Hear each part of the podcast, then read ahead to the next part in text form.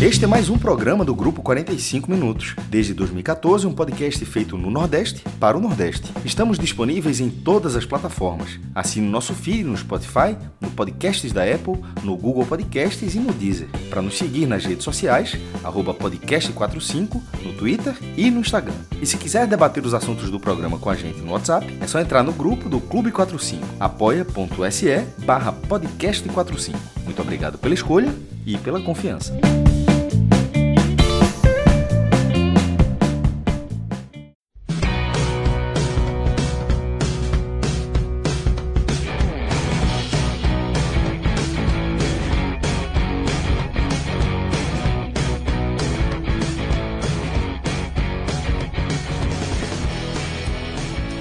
Sejam todos bem-vindos e bem-vindas a mais um podcast 45 minutos nessa quinta-feira, 15 de fevereiro de 2024. Eu sou Fred Figueiredo, inicio esse programa com Tiago Minhoca, com Arthur Silva, mas a gente vai ter mais gente a caminho, tá? Tem gente chegando, Cássio vai chegar, Pedro Pereira.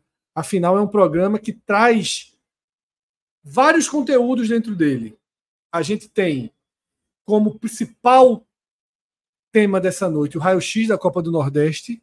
Ao fim, asterisco, da terceira rodada do regional. Esse asterisco é porque o jogo no Rio Grande do Norte entre ABC e Botafogo, esse jogo não terminou por falta de energia. Esse jogo foi paralisado e será retomado nessa sexta-feira, às três da tarde, onde será disputado só o segundo tempo da partida. Então, nossas análises dentro do raio-x hoje vão ter esse asterisco do placar, que por enquanto é um placar de 0 a 0 entre ABC e Botafogo. É um jogo muito importante, sobretudo para o grupo A, vale a liderança, vale um posicionamento, uma pontuação importante dentro de um disputado grupo A. Mas para além do raio-x da Copa do Nordeste, a gente tem análise de dois jogos, dois jogos importantes que aconteceram nessa quinta-feira. Um deles, dentro do contexto da Copa do Nordeste, o Bahia dá o seu recado, se recupera após a derrota para o River, vence por 3 a 0 um América de Natal de pouca resistência, um time que ainda não conseguiu mostrar competitividade no regional, né? Toma um 3 a 0 em Salvador, segue sem nenhum ponto América. O único time que não pontuou ainda no regional e o Bahia vai a seis pontos, equaliza ali sua campanha, tá? E fora do contexto da Copa do Nordeste é o nosso tema de abertura. Campeonato Pernambucano, um jogo chave, um jogo que organiza e deixa definido os rumos para as duas últimas rodadas da fase de classificação.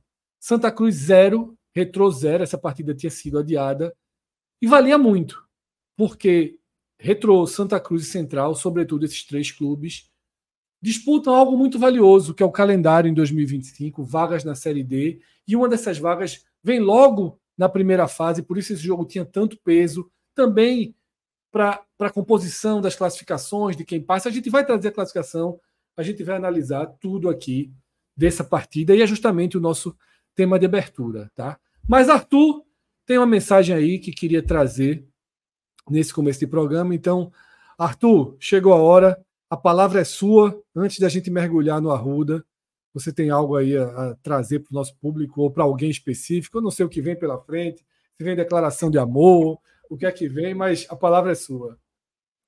Boa noite, Fred, Minhoca, todo mundo que está assistindo a gente. É, eu queria aproveitar para deixar uma, uma homenagem, uma mensagem positiva né, aqui no começo do programa. Eu até não ia participar desse programa hoje, eu tinha até falado né, no nosso grupo, porque eu ia estar essa semana em Belo Horizonte. Acho que a audiência sabe, eu sou, eu sou de Recife, mas morei a maior parte da minha vida em Campina Grande, minha família ainda mora em Campina Grande, e eu atualmente moro em São Paulo, né? E aí minha família ia justamente para BH nessa semana de carnaval e eu ia encontrar com eles lá é, eh, para a gente ficar esse restinho de semana juntos. Só que os planos mudaram completamente na sexta-feira é, por uma ótima notícia. Meu pai ele tem insuficiência renal e aí ele estava há mais ou menos uns 12 anos na fila de transplante esperando por um rim e na sexta-feira, no começo da tarde, ele recebeu uma ligação de que tinha aparecido em Recife um rim para ele. E aí, por que isso que teve notícia, toda essa. Pois é, toda essa mudança aí de, de roteiro. Ele, na própria sexta-feira mesmo, foi para Recife, fez a cirurgia, está agora em recuperação. Provavelmente ele está aqui assistindo o programa agora, então. Como é o nome dele? Ricardo. Grande abraço, Ricardo. Rim novo, pronto aí para tricolor, né? Tricolor. Tricolor. tricolor. tricolor. O rim, o rim não é o órgão mais afetado, não. É o coração. O coração. Já é bom reservar lugar, viu? Já, já bota logo o nome da fila, porque os dias e as noites estão tão complicadas. Mas grande abraço, Ricardo. Porra, que, que notícia excepcional, né, Arthur? É, total. Uma alegria assim. Fiquei sem acreditar por um tempo. A ficha ainda não, não caiu 100%, mas aí deixar esse, esse abraço, esse beijo. Pai, te amo. Se recupere bem aí para curtir a vida ainda mais agora, né, de forma plena. E aproveitar essa mensagem, né, também como um apelo, né, que digam para seus familiares, deixem a mensagem de que vocês desejam ser doadores de órgãos, né? É uma vida é, que infelizmente partiu e eu também deixo aí o agradecimento à família, que eu não sei quem foi o doador, né? Mas o agradecimento aí por esse gesto de, de humanidade, de amor e, e é isso. Deixar essa mensagem aí de que é uma vida que se vai, mas que salva outra e não só outra, né? Outras, né? Assim como o meu pai, isso. provavelmente outra pessoa recebeu outro rim também. Então, enfim, começar essa, esse programa aí com essa mensagem positiva. Não, muito positivo, Arthur. E reforço que é algo que funciona no país, tá? A gente tem que acreditar. A fila de transplante no país ela é uma fila honesta, ela é uma fila que respeita a ordem, que respeita as urgências, que respeita a necessidade de cada um. Claro que não é do, da forma. A gente não tem né, uma, uma oferta como poderíamos ter, justamente nesse sentido que Arthur falou, da importância de doar os órgãos, da importância que cada um pode ter como parte da sociedade de multiplicar a vida. Tá? Essa alegria que hoje seu Ricardo teve, né, desde sexta-feira, e toda a família de Arthur, e como o próprio Arthur trouxe, outras famílias talvez né, estejam tendo o mesmo alívio, né, o mesmo a mesma celebração da vida nesse momento. Então, a gente reforça muito bem, muito bem trazido aí por Arthur, além do próprio aspecto pessoal dele. Mas eu sempre, eu sempre digo que quando a gente traz algo da nossa própria vida, quando a gente traz algo do nosso próprio dia a dia que mexe com a gente, acaba tendo um peso muito maior, né, Arthur? Acaba sendo algo que vem de dentro, a gente viveu, passou, sofreu, celebrou, e na hora que a gente compartilha isso, acaba sendo uma multiplicação de informação, uma multiplicação de experiência, porque muita gente tem medo, muita gente tem dúvida, muita gente questiona se as coisas vão ser feitas da forma correta e as coisas são feitas da forma correta. A gente tem que acreditar né, no, na estrutura que temos uns nos outros na nossa sociedade. Então é isso, seu Ricardo, parabéns, muita vida pela frente, tá? E vamos tocar aqui o nosso barco, porque o homem assistiu o jogo, Arthur? Assistiu, assistiu. Quando terminou assistiu, o jogo, né? ele mandou, mandou um áudio para mim e disse: Rapaz, hoje foram fortes emoções, porque ele tá na recuperação, aí hoje tirou o dreno, e, disse, e era vendo o jogo do Santa. Eu disse: é, realmente o Santa talvez tenha sido a pior parte do dia, né? Mas isso Será aí ele. Foi? Qual a tua análise, ah, Arthur? Vamos começar. Vamos começar. Vamos, vamos, vamos. Vamos dá, começar dá... do impacto, tá? Eu acho que é fundamental trazer o impacto antes de falar do jogo. Como é que você avalia que fica o campeonato, que fica essa disputa do Santa pela vaga na Série D, ou pelo menos, ou pelo menos, para ter o um mando de campo no duelo que se desenha contra o Central e encaminhar a vaga, nem que seja a segunda vaga mais na frente. Como é que você digere esse empate? Boa. Eu acho, Fred, que tem duas visões para esse empate de hoje. A primeira visão, que é uma visão mais vou chamar de mais pessimista, mas não entendam um pessimista como assim, ah, é uma visão que não é realista, é injustificada. É, é uma visão mais copo mais vazio, como a gente já falou várias vezes aqui é, na história do podcast.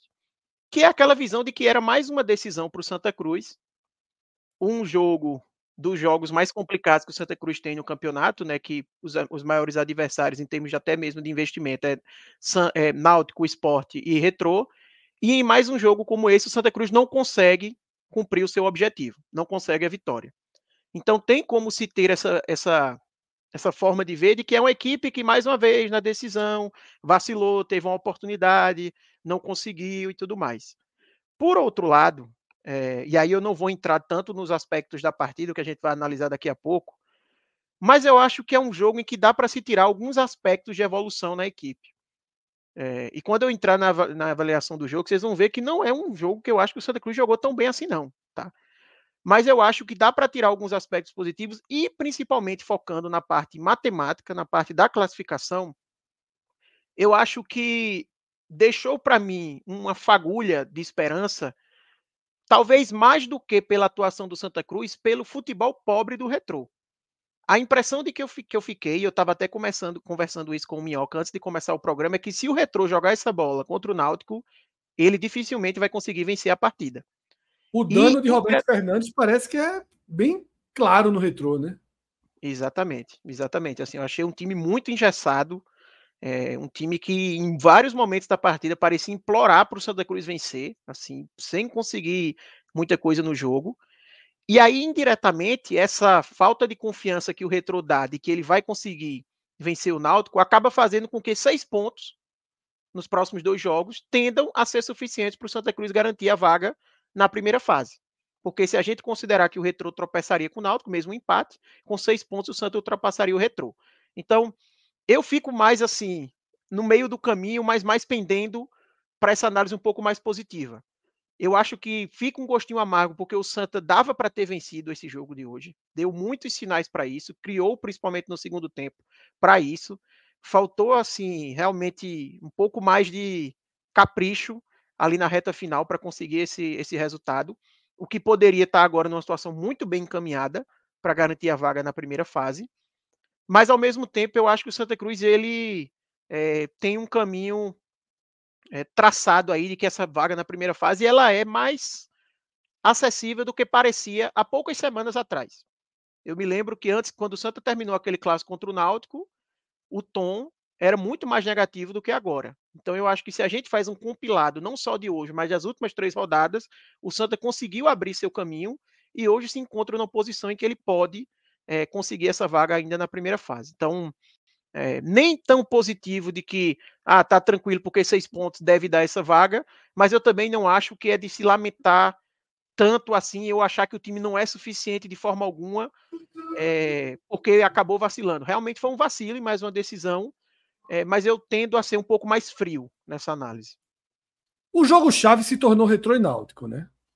Exatamente. O Até porque o pro... jogo é retrô e Flamengo, né? Então, é, se o, o desfecho o do campeonato, é, o desfecho desse virou Retro e Náutico, um jogo que é importante também para o Náutico, né? Então, isso acaba sendo o ponto o ponto chave aí.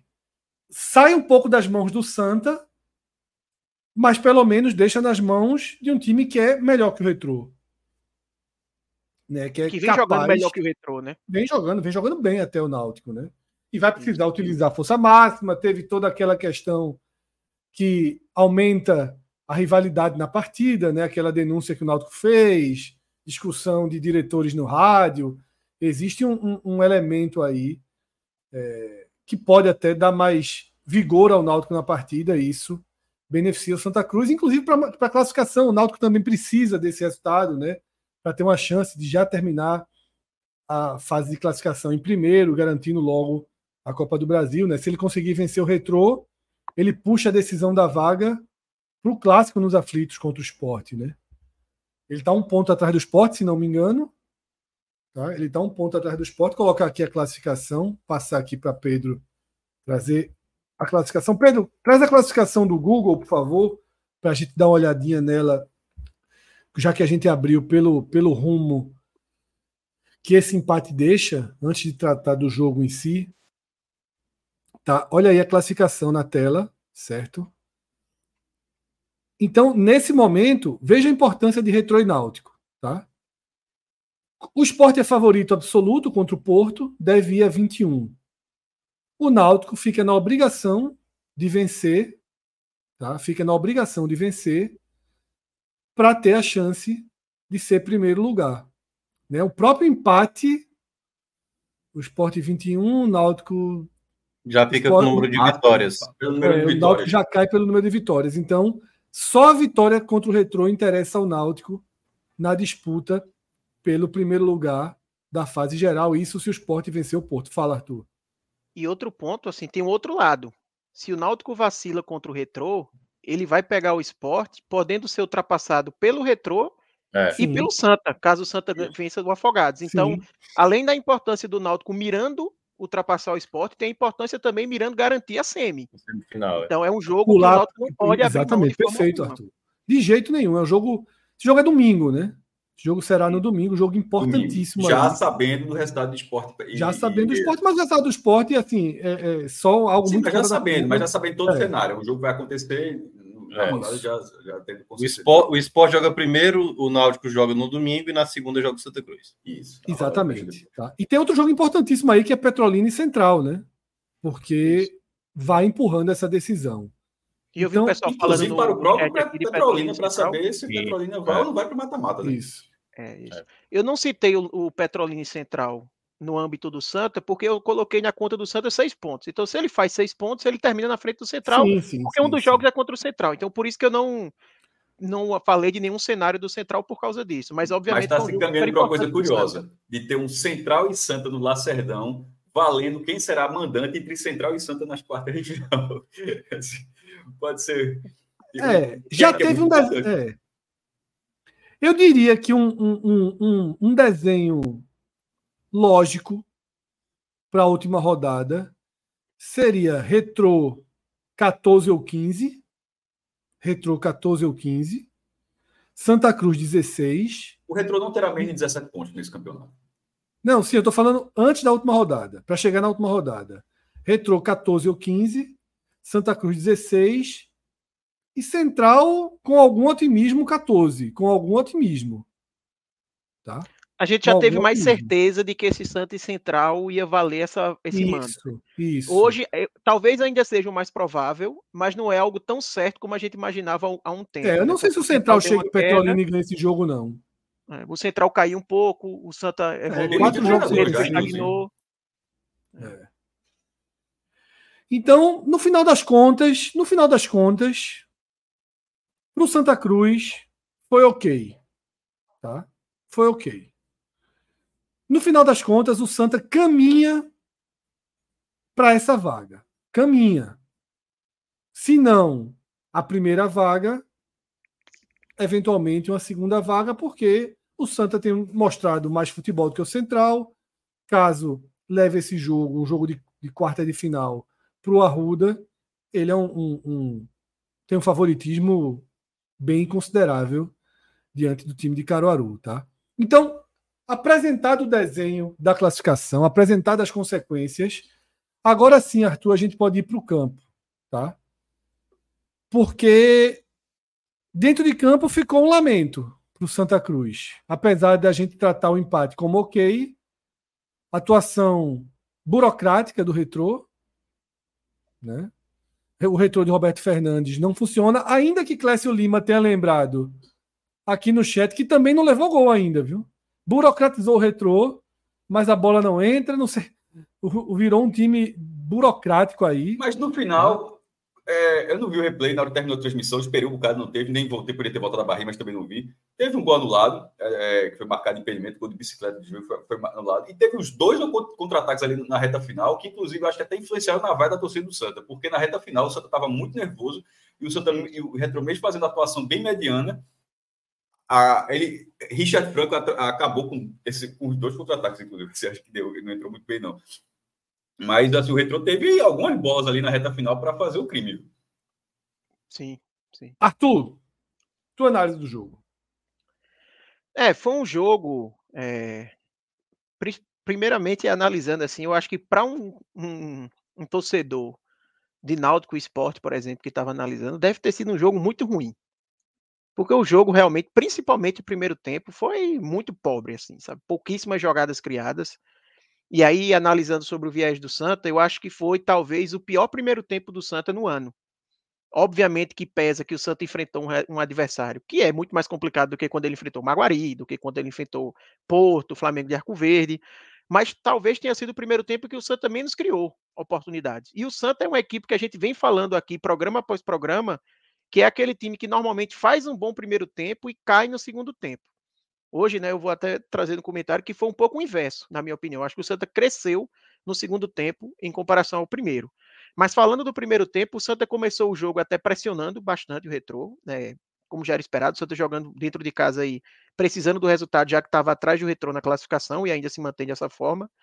É, nos primeiros 10 minutos, o Santa pressionou bastante o retrô, no sentido de pressionar na saída de bola, não deixar o retrô respirar, ter mais a bola, controlar um pouco mais o jogo, mas pouco transformou esse controle, vamos dizer assim, da partida em chances. Ali no comecinho do jogo foi uma finalização de Tiaguinho na esquerda, que o goleiro Paulo Ricardo faz a defesa, faz a defesa até com certa tranquilidade. Então, o melhor momento depois ali dos 10 minutos, o Retrô consegue controlar mais a partida. Mas é bem verdade que chegando muito pouco também com lances de perigo. Os principais lances do Retrô foram chutes de fora da área com Hadley. Né? As principais chegadas no primeiro tempo foram essas, até o lance que ele leva maior perigo, que é um cruzamento, né, que tem um toque é de calcanhar, acho que de Guilherme Paraíba. William, goleiro do Santa Cruz, que depois eu vou comentar um pouco mais sobre ele, se estabando ali um pouco no lance, a bola bate nele, bate na trave, quase que o Retro abre o placar. Mas tirando chutes de fora da área, e esse lance, que foi um lance até mesmo fortuito um pouco, assim, vamos dizer, uma bola parada e tudo mais, o Retro mal conseguiu chegar. Mas eu considero que foi o pior primeiro tempo do Santa, porque, assim, o Santa teve esse chute de Tiaguinho com nove minutos, e o Santa vai chegar de novo no ataque depois dos 40, quando tem a finalização de Lucas Siqueira de fora da área, Paulo Ricardo espalma, e aí Tiaguinho perde uma chance claríssima. Né? Ele sozinho contra o goleiro chuta muito mal, bizonhamente mal, e, e acaba ficando marcado ali no final do primeiro tempo essa chance que o Santa Cruz perdeu. Então, para mim, o Santa desce para o intervalo com essa sensação de que foi uma equipe que sofreu pouco, muito também porque o retrô foi muito burocrático, né? eu acho que a palavra é bem essa, mas que o Santa pouquíssimo criou, faltou muita criatividade. Né? O Santa, as pontas não, não funcionaram muito bem, é, e para completar, perdeu por lesão durante o, o, primeiro tempo o seu principal jogador, né, que é Matheus Melo. Então, se havia uma esperança de criação de jogadas ali pelo meio, ela acabou se esvaindo bastante é, com a saída de Matheus Melo. No intervalo, Itamar faz a mudança de tirar Tiaguinho para colocar Felipe Cardoso, por lesão. Mais uma vez, um jogador do Santa Cruz saindo por lesão. Embora tenha ficado até talvez a dúvida, porque Tiaguinho não fez um bom primeiro tempo, se seria opção técnica, mas o próprio perfil do Santa anunciou que foi por lesão. E já existem fotos aí depois que ele foi para o hospital, que não estava até com a, com a bota. Assim. Acabei, assim. de, acabei de ver um vídeo Acabei de ver um vídeo ele chegando de muleta, né? Perna engessada. No... Deixa, deixa eu ver se é perna engessada mesmo, tá? Eu, eu acho que é com aquelas, aquelas botas ortopédicas. Aquela tala, né? A bota, isso, é, isso. Até Mas, gesso enfim, hoje tá meio em desuso. Né? Esse, no caso, quem aí? É, Tiaguinho. Tiaguinho. Inclusive, essas lesões, até o que Fred falou ali, de que o Santa é, é, mais favorito em relação ao central e tudo mais, talvez essas lesões, caso sejam graves, sejam um baque grande. Né? Porque Matheus Melo e Tiaguinho são dois dos principais jogadores do Santa, mas a gente pode ver isso mais a parte ali dos individuais. E aí, no intervalo, é, Itamar faz essa mudança, aciona Felipe Cardoso, e o Santa Cruz volta melhor no segundo tempo. Como eu falei antes, talvez tenha sido o primeiro jogo em 2024 que o Santa fez no segundo tempo melhor do que o primeiro. O Santa volta para o segundo tempo com aquela mesma pegada do começo do primeiro, de pressionar o retrô, de marcar em cima, é, de não dar espaço, só que dessa vez conseguindo transformar melhor a bola que tinha em chances de gol. É verdade que o Santa falhou muito no último terço, tá? na, na tomada de decisão, na finalização, mas o Santa conseguiu chegar com mais perigo, conseguiu ter aqueles lances ali de finalização que o goleiro defende, aquele lance que passa na frente da área, faltando é, alguém completar. Né? Um, teve um lance, por exemplo, de bola rasteira que Bortoluso disputa com o goleiro. Enfim, tiveram alguns chutes também de fora da área. O Santa coloca pressão no retrô. E esse foi, para mim, o melhor momento do Santa Cruz na partida. Até ali por volta de é, uns 25 minutos, o Retrô estava meio desnorteado no jogo. O Retrô não conseguia oferecer perigo para o Santa Cruz nos contra-ataques. E o Santa colocando pressão no retrô. E a, a sensação era aquela de que o retrô estava pedindo para levar um gol, vamos dizer assim, e o Santa Cruz não conseguindo aproveitar. E eu até brincava com os amigos que assim, era um cenário claro de que ia vir um contra-ataque e o Retrô ia acabar fazendo um gol, é, mas não aconteceu. E aí isso foi se, se perdurando por um. O Retrô, ele, depois ali dos 25, ele começa a ter algumas chegadas esporádicas, mas também assim, sem ser controlando a partida. O Santa também sente as primeiras necessidades de mudança no segundo tempo, e entra outro ponto do Santa Cruz, na verdade, dois pontos do Santa Cruz. O primeiro é a questão física, que mais uma vez sentiu a parte física ali no segundo tempo. Talvez hoje tenha demorado até um pouco mais para dar esses sinais, mas também sentiu essa parte física. E a questão do banco, que quando é acionado, realmente o nível ele é bem diferente. Né? O Santa Cruz até fez contratações recentemente, Henrique Lordelo jogou hoje, Gilvan jogou hoje, mas assim, não entraram bem, também os jogadores chegaram há muito pouco tempo, não tem entrosamento e tudo mais, mas o nível do, da equipe caiu muito é, com as mudanças. Né? E ainda mais preocupa a questão das lesões, a questão dos jogadores que o Santa Cruz acaba perdendo pelo meio do caminho, justamente porque o elenco não dá opções para isso. Então o Santa Cruz foi minguando a sua chegada ao ataque, chegando até o ponto de no final parecer que o William estava fazendo cera, é, em algum momento ali ele cai, parece que está fazendo cera, Itamar até parece estar tá reclamando é, dele sobre isso. E aí acontece o que Cássio falou, né? O retrô na reta final, se a gente pega os últimos minutos mesmo do jogo, o retrô foi mais perigoso do que o Santa. O retrô, quando faz as últimas mudanças ali, que é acionar Richard Franco e acho que Israel é o outro que foi acionado, depois tem Leonan também que entra. Mas assim, quando tem essas últimas mudanças, o retrô realmente começa a levar um pouco mais de perigo. Aí, para mim, também entra um personagem que favoreceu para gerar esse risco para o Santa Cruz, que é o William, o goleiro. Teve duas bolas ali que ele sai, que, meu Deus do céu, deixou todo mundo desesperado. Uma não pegou com a, com a mão, não, não, faz o menor sentido, e a outra, a que ele tentou, que ele dominou e acabou dando chute para lateral, né? Aquela Isso, ali era uma tragédia assim monumental. Flertou Exatamente. muito com a tragédia ali. Exatamente. O Santa, no final, Cássio, pareceu um time muito afobado, né? Foi até a palavra que você usou. Assim, eu, eu acho que pesa muito ali o físico. O chute de Totti. Exatamente, o chute de Totti, Rafael Pereira, que é um cara experiente, Totti também é um cara experiente. Porra, Muitas e entregando vezes... o gol do retrô ali também. Viu? E entregando o gol do retrô. E muitas vezes rifando bola assim quando estava sozinho com espaço, sabe? Que poderia ter tocado, poderia ter acalmado um pouco mais o jogo. Então, eu acho que nesses lances aí pesou muito também a questão física. É aquela história, quando você já está extenuado, você não consegue raciocinar direito, você já fica com medo de que vai vir alguém com a bola e você não vai ter físico para acompanhar. Então, o Santa no final ali entrou meio que, por mais que tenha tido mais oportunidades de conseguir a vitória, chegou na reta final ali de que o Santa teve um medo grande, eu acho, de perder, e realmente perder hoje ia ser muito danoso para o Santa, porque todas essas contas que a gente falou dos seis pontos, etc., se iriam de vez, porque o Retrô com certeza já tem mais três pontos, que é o Flamengo de Arco Verde na última rodada. Então, realmente, eu acho que pairou esse receio no Santa, e aí na reta final, se a gente for olhar apenas os últimos minutos, quem esteve mais próximo de fazer o gol foi realmente o Retrô, tanto que teve o gol anulado e tanto que teve outras oportunidades, teve essa chance, por exemplo, que Rafael Pereira se embananou ali com o Henrique Lordelho, a bola sobrou para o Retrô, enfim. No final da partida, eu acho que o sentimento que fica é esse, é o pouco que a gente já falou. Eu acho que o Santa, pelo segundo tempo, deu os sinais que ele poderia ter vencido o jogo. Ele ficou perto disso, é, talvez até mais pela limitação do retrô do que por uma grande exibição do Santa Cruz. Com certeza, o Santa Cruz não fez uma grande exibição, mas eu acho que ele fez o suficiente para ter as oportunidades. Faltou aproveitar melhor e conseguir uma vitória que seria muito importante. É, mas acho que como leitura inicial da partida seria isso. Concordo Cássio, quer acrescentar alguma coisa em relação Não, a essa. A minha, a minha linha foi essa, até que no final a gente estava quase um bate-bola.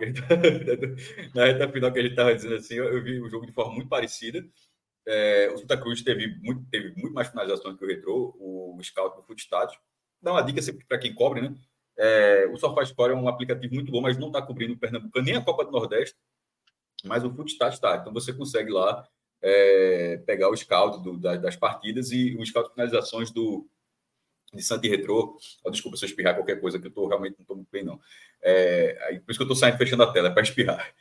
O, o scout de finalizações de Santi Retro foi 15 a 9 para o Santa e 4 a 1 em finalizações certas. Isso, isso assim, é, é muito pouco, assim, é um número muito baixo, que mostra que que tecnicamente não foi tão bem, que teve um nervosismo na frente da área, mas que teve um volume, de, um, um, volume ofensivo do Santos, que foi um time mais marcador, fez 20 faltas, o Retro, é, juntando faltas e desarmes, assim, foi o Santos foi um time mais ligado na, na partida, mas a reta final do jogo, tanto que a gente foi citando aqui, o, o, o, os lances de perigo, acho que flertaram mais para o lado do Retrô, e dá para citar assim, isso tudo nos últimos 10 minutos, assim, mais os descontos. Um gol de bicicleta anulado, um, um, uma rebatida errada de Rafael Pereira, que o jogador do Retro bate rasteiro, vai para fora. Duas saídas equivocadas do goleiro do Santa Cruz. Uma que. É, não, uma, na verdade, não tem nem perigo. Ele é que criou um problema e não pegar com a mão. Mas a outra, ele, ele sai e tenta e domina com o pé, dominou até meio errado e depois bateu para lateral. É, e dois contra-ataques que, um, que, que Franco, que era Reginaldo, né? Richard Franco, que acabou não, não, não conduzindo da melhor forma possível. E até, eu até falei que tinham sido dois de, de Franco, mas foi até injusto outro foi de Giva. Giva é, é, o atacante que também tinha feito o gol de bicicleta anulado. Um lance, talvez aquela questão de ser atacante, de ter, de olhar é, mais direto para o gol. Ele teve um contra-ataque onde ele, o corredor direito estava completamente aberto, levou um esporro do cara, inclusive do ponta. E isso tudo foi só nos últimos minutos. E do outro lado, as melhores chances do Santa, aquela que a bola vai em cima da linha, a, a, a cabeçada, tudo isso tinha sido bem antes disso aí.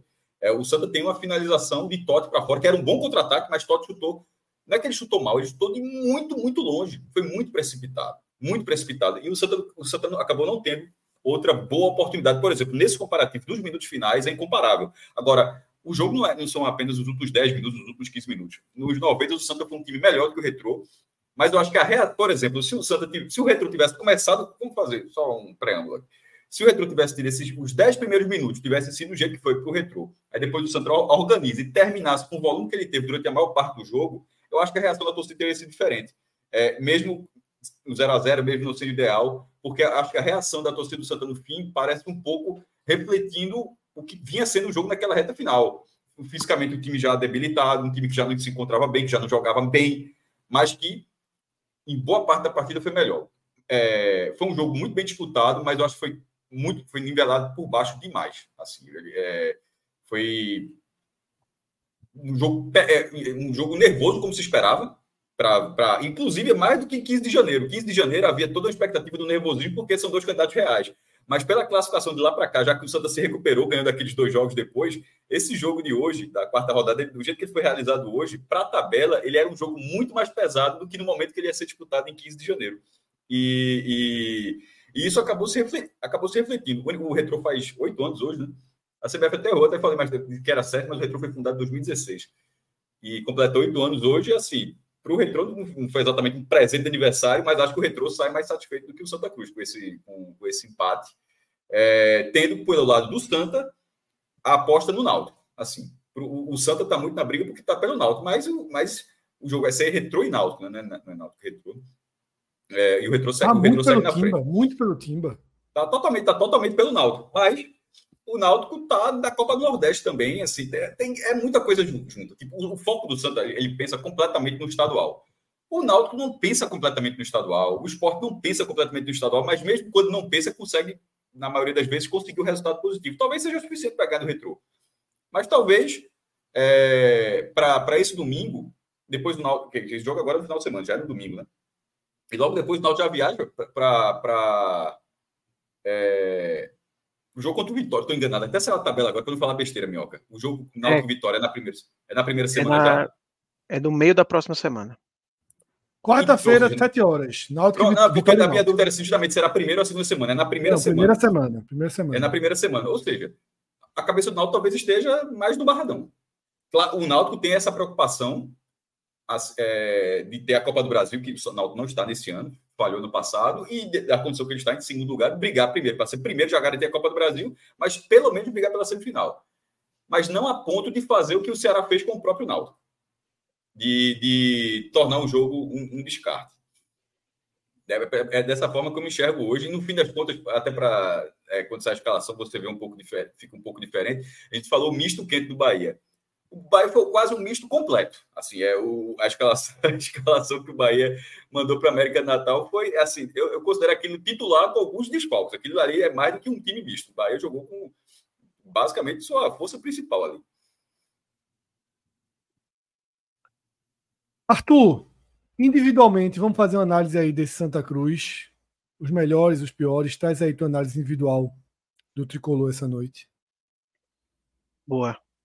É, eu acho que, falando dos melhores, os destaques positivos, não tiveram tantos, tá? Porque, como, como o Cássio falou, não foi um jogo que tecnicamente a gente teve assim grandes jogadas ou algum jogador se destacando.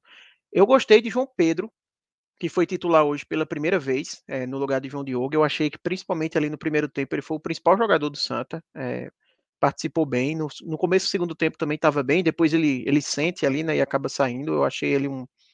Achei que ele foi bem na partida de hoje. Eu vou citar Totti também, embora esse último lance de Totti ali depõe bastante contra ele, né? Porque realmente, por mais que tenha tido aquela bola que o goleiro tira em cima da linha, algumas bolas ali que o Santa Cruz ficou meio que na confusão na área, com um desvio poderia ter colocado para dentro, mas aquele lance talvez tenha sido a jogada mais aberta assim para o Santa, né? Um contra-ataque que ele tinha o Wellington aberto na direita para poder receber e ele acabou se precipitando totalmente. Eu até estava falando com os amigos, eu acho que ali entra muito cansaço. É aquela história do cansaço que você não consegue nem raciocinar direito a jogada. Pareceu muito ali ele, por não ter mais perna, meio que se livrando da jogada. Eu fiquei um pouco com essa sensação. Mas foi um cara que correu o campo inteiro, que marcou, se desdobrou, chegou na frente. É, teve alguns erros, teve, mas eu acho que vale essa, essa menção positiva para Totti. É, eu acho que ficaria por aí, tá? É, Matheus Melo saiu no primeiro tempo, que é normalmente quem a gente fala aqui positivamente, então não, não, não tem muito como a gente destacar. Bortoluso, que é um jogador que eu gosto, acho que ficou abaixo hoje do, do que ele normalmente consegue ajudar a equipe. É isso. João Diogo, eu vou falar aqui como um cara que divide opiniões, porque ele é um cara que erra bastante, mas é um cara que participa de quase todas as jogadas do Santa Cruz. Ele, depois que entrou, eu achei que ele deu uma uma força ali de presença, pelo menos nas jogadas ofensivas, muito diferente do que o Santa Cruz vinha tendo antes. É, é óbvio que ele tem lances até que ele que você fica com raiva, por exemplo, tem uma jogada pela esquerda que tem um cruzamento também que era uma excelente chance, que ele recebe numa posição muito boa para só virar e bater e ele perde o domínio da bola e acaba desperdiçando, isso já no comecinho do segundo tempo. Mas é um cara que participa muito, sabe? Que, que as jogadas acabam passando muito por ele. Então, eu acabo destacando positivamente por isso. É um cara que é, participa tanto do jogo que eu acho que tem o um mérito dele estar sempre presente ali nas jogadas. Então, ficaria com esse trio aí, mas assim, se a gente fosse fazer o mapinha, seria todos naquele verdinho clarinho, não tem nenhum verde muito muito escuro não. Negativamente, é, o mapinha volta na próxima no próximo telecast. Hoje a produção aqui está focada na, no raio-x aqui na classificação, né? Porque como a Copa do Nordeste não produziu o material, já que a rodada não acabou, estou tendo que criar o material todo aqui. Então o Campinho está guardado, mas não morreu não o Campinho, o Campinho sobrevive. Hoje está na igualdade a galera do podcast e da live, é só, no, é só na fala o Campinho. e aí, falando dos negativos, eu acho que assim, Tiaguinho não tem como ser diferente, porque a chance que ele perde no final do primeiro tempo, assim, é é uma chance claríssima, assim. Por mais que a finalização nem fosse. Perdeu por muito, viu? Por muito. Por mais que a finalização nem fosse assim tão simples, porque a bola ela vem alta. Mas, pô, o problema é, é o que Cássio falou. Não é que ele chutou, o goleiro defendeu, a bola pegou na trave. Ele chutou muito longe. Muito, muito longe. Pegou muito mal na bola. E ele acaba prejudicado porque no recorte do jogo, que o Santa Cruz mais chegou ao ataque, ele não estava, né? Ele não participou do segundo tempo, mas ele foi muito mal no primeiro tempo. O substituto dele, Felipe Cardoso, também entrou muito mal. Talvez a pior peça do Santa Cruz em segundo tempo. Muito, muito mal. Não conseguia dar sequência nas jogadas, desperdiçando assim muitos, muitas bolas que recebia. Então vale também essa menção negativa para ele. É... E eu vou falar aqui, tem, tem outros, tá? Que poderiam entrar numa escala, ficou devendo um pouquinho. Talvez ali Lucas Siqueira, um cara que eu achei hoje estava numa rotação abaixo, muitas vezes um jogo mais lento, embora tenha ajudado em alguns chutes, algumas chegadas no ataque, enfim. Mas eu quero falar também de William, que eu tinha até comentado ali no, durante minha explanação sobre o jogo, que merecia falar sobre ele. O William é melhor, né? passa né? muito menos confiança do que André Luiz. muito menos, o, muito o menos. Outro é, o outro é melhor. O William só tem tamanho, Cássio. A única, a, a única coisa que ele é melhor do que André Luiz é que ele é mais alto. É a única coisa. Porque, de resto, ele é muito pior do que André Luiz. Tecnicamente, você vê assim, sabe, o, o os movimentos. O lance Uma que ele ia dizer, só tem tamanho leseira, né, nesses casos, né? É, é exatamente. É, é, exatamente isso. Porque assim, o gol que ele ia levando no primeiro tempo, a bola em cima dele, assim, ele se estabana ali com a bola, quase que coloca a bola para dentro. Os lances que tem na reta final, que eu já comentei aqui com o Cássio, que ele sai completamente atabalhoado, que assim, se for sair, saia para se decidir. E ele sai de uma bola que é dentro da área e ele, e ele toca a bola para fora, sabe? Porque não agarra. Enfim, no próprio gol que foi anulado, eu achei que ele deu uma, uma farrapadazinha, porque a bola ela não vai tão rápido e ele vai meio que em câmera lenta para defesa. Assim. É, é, ruim porque não teve. Eu não, eu não consegui ver também o replay, que nem Cássio falou até para eu tirar essa dúvida se seria ou não uma falha dele, ou se talvez até ele já desistiu porque já tinha levantado a bandeira e ele não foi muito sério para o lance, pode ser isso também. Mas enfim, mas enfim, eu achei ele muito mal, sabe? Muito mal. E aí, assim, dificilmente Itamar vai mudar de novo no gol, porque também não dá para ficar nesse muda-muda de goleiro. Agora que já colocou ele, já vai em três partidas, é, e ele não levou o gol hoje, etc. Eu acho que provavelmente vai seguir mas que fique registrado aqui que, para mim, André Luiz passa muito mais segurança. Muito mais segurança, assim, do que o William. É, então, queria só deixar esse voto de protesto aí com relação à titularidade de William. Mas eu acho que é isso, em termos individuais. E aí, eu vou só, para fechar, algo que eu já falei, mas que vale reforçar, assim. Preocupa a limitação do banco de reservas do Santa Cruz. É, eu acho até que o banco de reservas do Santa ele evoluiu um pouco nas últimas semanas, com a contratação de Henrique, com a contratação de Gilvan, que não entraram bem hoje, mas eu dou desconto, são caras que estão chegando agora, estão ainda conhecendo o elenco, embora para o Santa Cruz não tenha muito tempo para isso, mas enfim, tem, essa, tem esse ponto. Mas preocupa porque, assim, Felipe Cardoso, por exemplo, entrou muito mal. Henrique entrou, foi mal. Gilvan entrou, foi mal. O Ellinson entrou, foi muito mal. Então, assim, você tem pouquíssima gente que vem entrando e dando resultado. Quem entrou hoje realmente ajudou foi João Diogo, que era um cara que vinha sendo titular. Né? Então, a, a, o Santa Cruz ganhou recentemente aí João Pedro como uma opção, que acabou colocando João Diogo no banco, e aí você ganha também uma opção para o banco, que foi o caso de João Diogo. Mas preocupa essa questão do banco e preocupa, a gente torce muito aí para que não seja nada grave, a questão de Matheus Melo e Tiaguinho, né, que são dois destaques do Santa Cruz na temporada, Matheus Melo, Até para segunda-feira já, né, Arthur? Até para segunda-feira já é uma preocupação. Exatamente, até para depois, porque assim, essas cenas de Tiaguinho, por exemplo, que você comentou, gera medo, né? Do que é, é que vai eu revi a cena, eu revi a cena, é, não é bota, né? Porque a questão é mais acima. Mas é, é aquela aquela super proteção pesadona que imobiliza o joelho, né? Isso, é como se fosse a bota, mas é até... parte do joelho. É. é. aquele material da bota, Isso. mas no joelho, né? Exatamente. Isso. É, fica o receio aí, porque Matheus Melo é o principal jogador do Santa. Não precisa a gente comentar sobre isso. E Tiaguinho, por mais que ele às vezes oscile bastante, hoje, por exemplo, não fez um bom jogo, perdeu uma chance, mas Tiaguinho já tem sete jogos, quatro gols e três assistências. Então, assim, é um cara que participa muito da, das chances que o Santa Cruz cria, dos gols que o Santa Cruz marca, né? Então, é um cara importantíssimo. A gente viu no jogo contra o Náutico, por exemplo, a falta que ele fez. No primeiro tempo contra o esporte, a falta que ele fez, né? Entrou no segundo tempo e ajudou bem mais o time. Então, fica aí esse receio, porque além de serem caras super importantes, o Santa Cruz não tem reposição. Então, fica aí a torcida para que não seja nada demais com, com eles.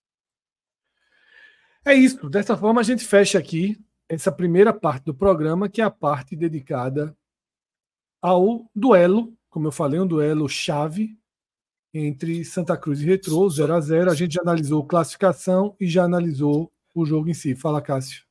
É, que a gente está falando do público, e acabou, a, a o público dobrou, tá falando que era difícil, mas assim, é, acabou. Recuperou bem, né? Recuperou Isso. bem, estava 6 mil naquela que estava gravando e deu 13.309 é... Mas os relatos são terríveis, né? De dificuldade na entrada, né? Aí é, todos os jogos Cruz, esses relatos são dessa forma, assim, é, é meio. O chat recorrente. aqui estava cheio de relatos. É recorrente, assim, é, teve, sempre reclama e melhora um pouco no jogo, isso assim, é uma coisa, uma reclamação muito. E eu não estou dizendo que a, eu tô dizendo que a reclamação é real, né? Que a galera reclama porque. Não é dizer assim, é, pelo contrário, é só. Existe um problema que não é solucionado, é isso que eu querendo dizer. E é, e é de forma recorrente. E, e, veja que mesmo é, as pessoas sendo maltratadas, elas costumam ir. É, nesses quatro jogos, em casa, Maguari, Flamengo, Arco Verde, Náutico e Retrô, o Santa já teve 1 milhão e 200 mil reais de renda bruta com o Pernambucano. Média de 300 mil por jogo. Vê por aí se a turma consegue fazer isso aí. Quantos, quantos, quantos clubes conseguem fazer isso aí? Pra, pra... Vê por aí quantos clubes conseguem fazer isso. Pedro Pereira, seja bem-vindo ao programa. Porra, daí tu vai, tu Eu falei, aí porra, ele, aí, vai, aí, sabe aí, brincar, aí sabe brincar, pronto, mas aí tu vai colocar, mas você só me deu o ponto. Você, você para provar que você está certo, você citou o Bahia. Pronto, então só, só mostra o quanto 1 milhão e 200 mil reais jogando estadual é muita coisa. Veja por aí, procura aí, procura aí um clube. E olha, Aí ele coloca mais Bahia, do Bahia, ele traz somente Bahia que, que deve ter colocado o que o Santa botou de público nos quatro jogos deve ter de sócio. É, e no Bahia ainda tem uma questão, mas que vale que a bilheteria. Renda, ela não é exatamente isso, mas todo, não é só com o Bahia, né? Todos os clubes têm programa de torcedor, tá? Todo clube tem programa de torcedor. E tanto, tanto, eu, tanto não vejo problema que eu considero a renda, eu contabilizo a renda quando, quando passa de um milhão. Mas não é um milhão de fato entrando na bilheteria de forma direta. É porque o programa de sócio torcedor, você faz o check-in. Mas para a questão contábil, a CBF, que ela, ela, ela, ela, ela tem, as federações, a confederação, tem direito a um percentual da renda. Pensa da seguinte forma: se o, se o sócio tem o direito para entrar, e na hora que fosse entrar na renda, o sócio, o ingresso sócio custou um real, um jogo de 50 mil pessoas daria 50 mil reais. Quanto é que a federação arrecadaria? Nada. Então, foi é meio que colocado assim, aqui, ó, o sócio pode entrar, ele pode ter o check-in e ele entra de forma direta. Mas existe um valor mínimo para aquilo ser contabilizado. Ou seja, o dinheiro não, não foi fabricado, não. Mas colocou lá, ó, é, entrou 30 mil sócios. Então, foi 30 mil vezes, não estou, não, vezes 30. Então, deu 900 mil. Da renda, esse, esse é um jogo de 900 mil para a questão contábil. Por quê? Porque de 900 mil, aí você vai, 5 outro é 5% de 900 mil. É, 45 mil reais. Pronto, 45 mil reais é, é, a taxa da federação. Aí, da renda de verdade, do dinheiro que realmente entrou, o clube tem que pagar aqui. E se não tiver dado o dinheiro de verdade, o clube tem que pagar aqui. Porque é, foi, não sei se é certo ou errado, mas foi uma forma que os caras inventaram para continuar ganhando com bilheteria. Senão eles iam parar de ganhar. Porque se todo clube passasse a colocar um real, é, um real de, de ingresso, então esses 700 mil que o Bahia colocou é uma questão contábil, mas não entrou 700 mil na, rodando a catraca, não. Só e no caso do Santa poderia ser a mesma coisa, só que não é a mesma coisa, porque o Santa quase não tem sócio. Então, na verdade, todos os ingressos do Santa Cruz realmente é comprando ingresso mesmo. E o quadro de sócio do Santa Cruz é muito pequeno, então o check-in do Santa é muito pequeno. É realmente a, a, a imensa maioria da, da, galera comprando bilhete. Embora quase Só pra... todos os planos do Santa deem acesso ao estádio, mas tem poucos sócios. Né? Mas tem poucos sócios. É, e só para exemplificar, boa noite primeiro, né? A todo boa mundo. noite, meu velho. É, só para exemplificar o que Cássio está dizendo, o jogo do Bahia hoje teve 26 mil pessoas. É, desses 26 mil, 17.800 eram sócios. É, 6.500 pessoas pagaram ingresso na, na bilheteria. Então você tem Pronto, esse, esse povo, esse povo botou ingresso, dinheiro de verdade. Assim. O Isso, outro coloca exatamente. de forma direta, coloca quando, com a hum. mensalidade. Ou seja, a, maior parte é, hoje em dia é formada por sócios, né?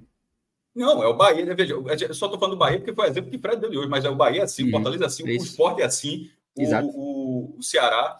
Todo, todo mundo que tem, que tem um programa de sócio relevante, um sócio de check-in é assim uhum. que funciona. Inclusive, o, o, valor que é atribuído ao sócio aumentou esse ano. É, até ano passado, por, se não me engano, Por exigência dos caras. Por exigência dos caras. Com certeza. Uhum. É, para cobrar mais. Eu não sei se era, se era até se, se já foi no ano passado que houve essa mudança, mas era 7,50 e hoje em dia já aumentou consideravelmente, assim, não sei se tá 20 Isso começou, sabe como, irmão? É um negócio muito curioso. Eu sempre falava, eu sempre fui, ó, eu sempre fui adepto, de, mas é critério, eu sempre fui adepto do ranking de público presente. Quantas pessoas estão no estádio? Para mim, isso é o que importa. Assim, a renda você considera uma coisa e a outra é público presente, não necessariamente público pagante. Porque eu sempre considerei, porra, que se tiver duas mil pessoas que entraram, duas mil crianças convidadas, então aquelas pessoas não existem, aquelas pessoas estão lá no estado, estão presentes. Então você gostei mais do público pagante. Aí, no começo do check-in, quando o esporte entrou meu menino, botava zero. Alguns clubes botavam zero. Eu acho que o Internacional e o Fortaleza, se não me engano, botavam um real. E aí era pagante. Para quem fazia, para quem fazia tabulação de ranking, ó, é pagante. Botou um real, o outro botou zero, embora a, a, a regra fosse a mesma. E eu até dizia, eu falava com o Alexandre, Alexandre, que o CBF, que gosta muito dessas tabelas, eu falava, ó, Alexandre, é. veja, a, a, a, lógica é a mesma, só que um tá botando que é um real e outro tá botando que é zero, mas é a mesma coisa, só que um é pagante e outro é de graça. E não era. E aí, mas agora ninguém faz isso. Aí é, para ter média de pagante alta, ele botando o real. Agora todo mundo tem que botar lá em cima para essa questão contábil. É, é isso. Ó, só, só, confirmando aqui, sócio, no Bahia tá, tá o valor que é atribuído na, no Bordeiro é 20 reais. É, aumentou bastante. Eu acho que varia de campeonato para campeonato. Isso. Inclusive, parabéns é, eu acho que varia de estado para estado. 74 é, mil é, sócios. Já é tá quase uma ponto 9,5 de, de, de, de, sócios. Uhum. E aí, em relação a só essa discussão aí, se contabiliza pagante, se contabiliza não pagante, eu contabilizo lá na CBA números somente os pagantes, mas não é porque eu acho mais correto, não. É porque os borderões hoje em dia só trazem o número dos pagantes, né? Tipo, não pagante não aparece, não fica registrado no site da CBF. Alguns têm. Tem no site da Federação, tem é mais difícil. O Bahia não tem. Do Bahia não, não tem. tem. É... e aí fica mais difícil de controlar, né? Por conta disso, eu acabo considerando só os, os pagantes. Mas eu Você concordo que o mais público correto total. seria fazer o público total. Tá no mudo, Fred. Sobre os públicos do Bahia, tá? É, Tem algo importante, um número que me chamou a atenção, trazido por Alexandre Andrade no Twitter. O Bahia colocou 72 mil pagantes, incluindo esses sócios, naturalmente, na Copa do Nordeste. Todos os outros jogos somados têm 69 mil pessoas. O Bahia, em dois jogos aí, enfrenta, tem a mesma soma de outros 14 jogos. Da Esporte foi um dos maiores públicos da história da Copa do Nordeste.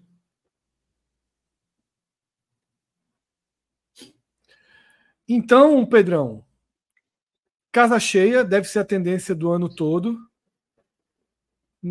Todo o elo construído a partir dessa SAF com o City fortaleceu ainda mais a mobilização, que já era muito grande. O Bahia sempre foi é, marcado por grandes públicos, vinha numa fase de grandes públicos, mas agora a sensação que eu tenho é que jogos do Bahia são acontecimentos dentro de Salvador.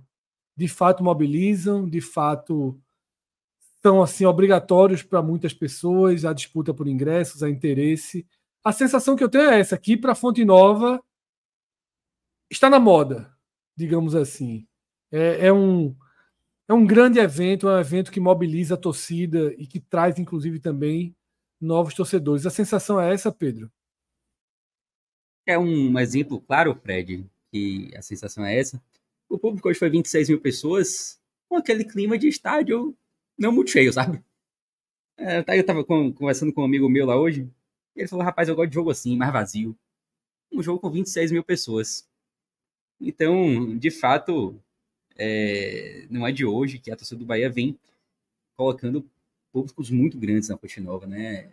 Eu acho que a única exceção esse ano, e essa exceção entre aspas, né, porque foram 15 mil pessoas, foi o jogo da semana passada, na quarta-feira é, de carnaval já, e às nove e meia da noite, com o jogo sendo televisionado é, aqui para Salvador, na TV aberta, e aí o público realmente ficou um pouco mais, mais baixo do que o que vem sendo ultimamente, mas ainda assim, para um jogo nove e meia da noite, com essas condições todas que eu citei, Campeonato Baiano, 15 mil pessoas, tá ótimo, não dá para dizer que tá ruim, não. É, realmente o Bahia vem colocando, assim, vem sendo. A torcida do Bahia vem, vem sendo muito presente, não só esse ano, mas também desde ano passado. E, aliás, a média de público do Bahia vem subindo já há alguns anos. O Bahia sempre teve uma boa média de público, sempre te- esteve ali entre as equipes do Brasil com boa média de público. E esse número ele vinha subindo gradativamente. E desde o ano passado, realmente, teve um, um aumento ainda maior.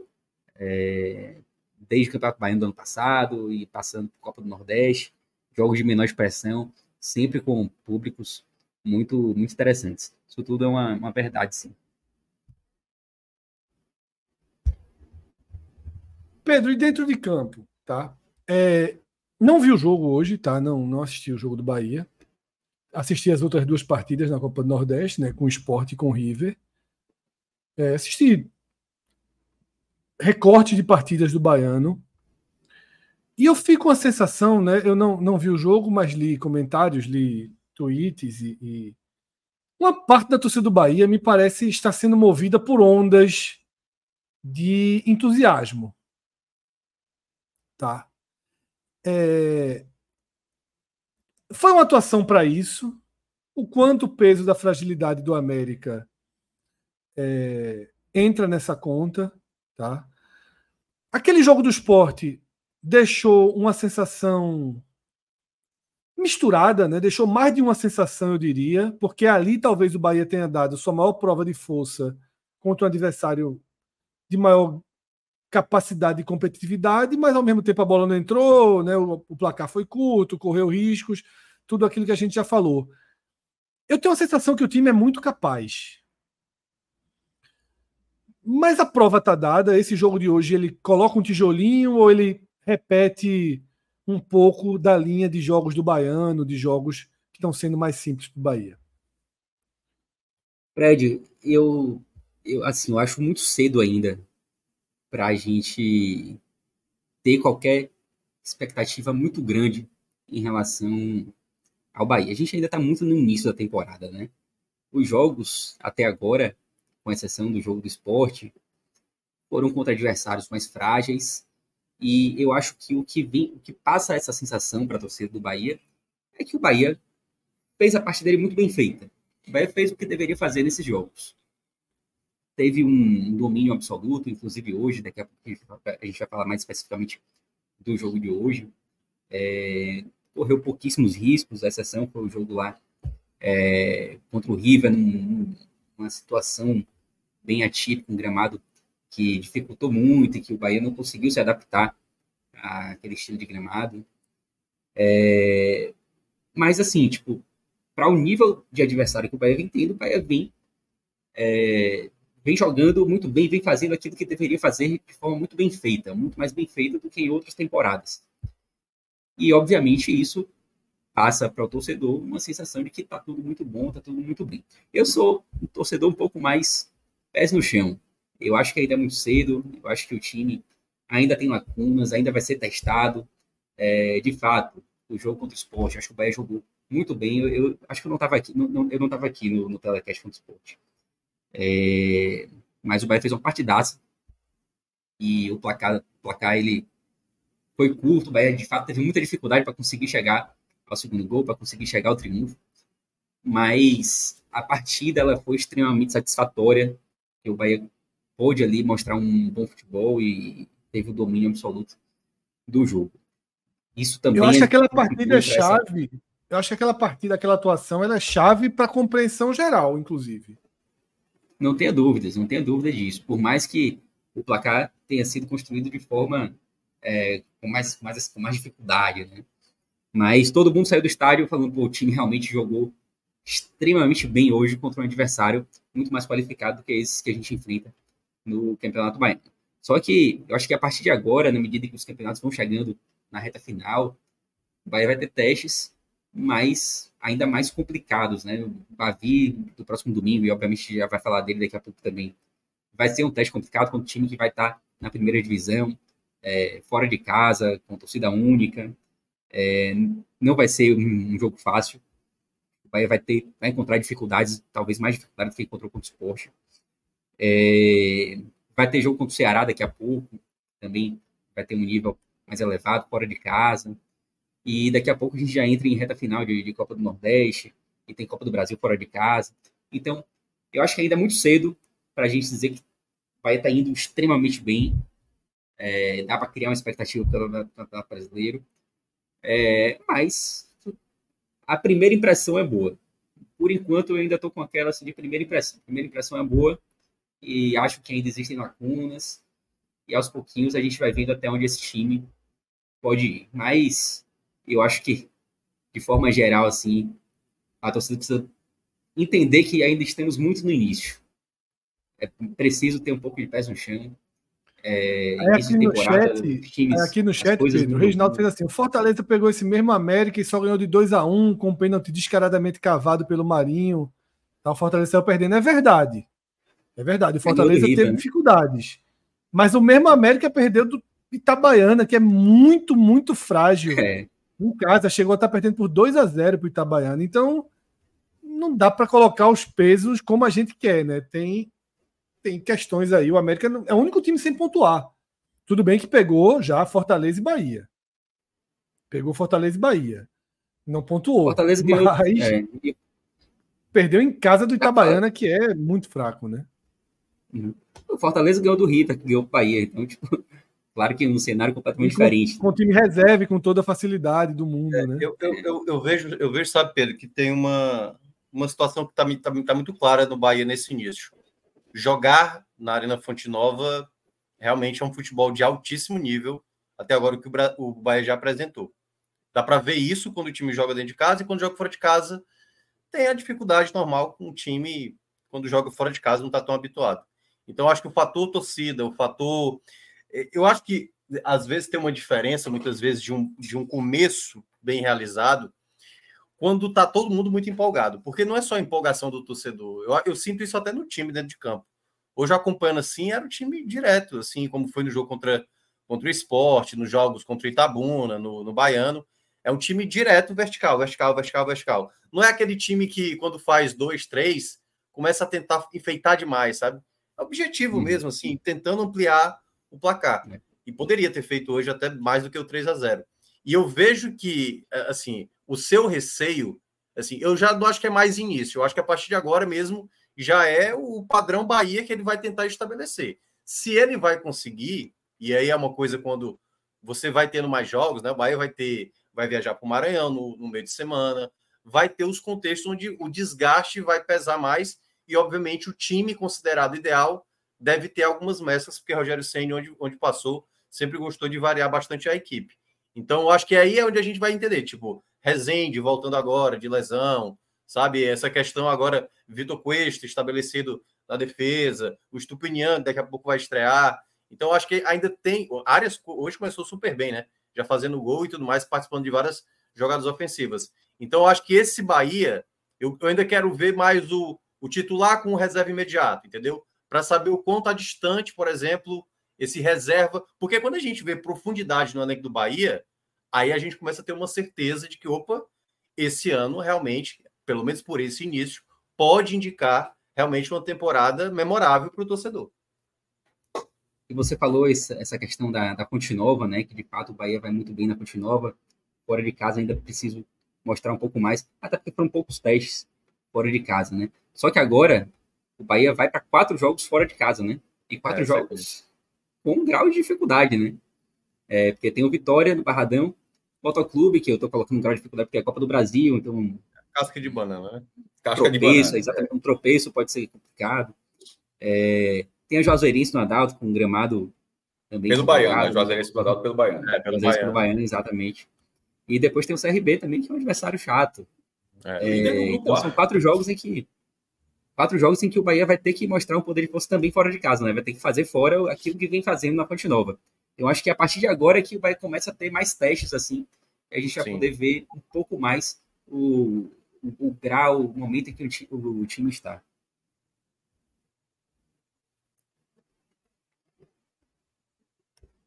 É isso. Então vamos, vamos fazer uma análise mais do jogo em si, Pedro. Conta um pouquinho né, o que você viu lá na Fonte Nova. Foi pro jogo, foi, né? Você é presença Fui, tava lá, tava lá. constante.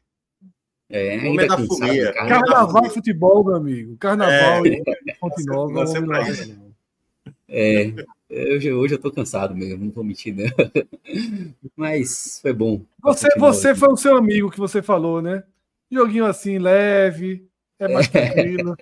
Tô achando que você falou pra você mesmo. O cara senta em duas Eu cadeiras, né, estica as pernas. É, quem falou foi ele, mas, mas eu concordo com ele. Eu prefiro o jogo assim, mais calmo, mais tranquilinho. É, inclusive, me atrasei porque eu fui deixar ele em casa. Vai poder, vai poder ir domingo, não, né? Esse público, público torcida Não. única, né? Domingo, domingo é torcida única. Os pavis aqui já há alguns, alguns anos, né, né Fred? Isso, é. sido- É porque eu vi um movimento para tentar única. e não tinha acompanhado, exatamente. Mas vamos lá. houve, Houve, é, houve, de fato um movimento. O próprio governador chegou a citar que trabalharia para ter duas torcidas e tal. Mas não foi para frente, não. O que eu acho uma pena. Se, se É fosse. uma pena, porque praticamente no jogo 500 isso é assim. É. É, Inclusive, e se fosse tá torcida, sendo gol 10 torcida mil, mista, certamente eu estaria lá. Oi? né? O gol, inclusive, está sendo o gol 10 mil, tá, tá bem pertinho, né? É, O gol 10 mil. faltam, faltam seis, se eu não me engano. No Nordeste, só o Santa Cruz tem 10 mil gols marcados. Acho que no Brasil só 12 times.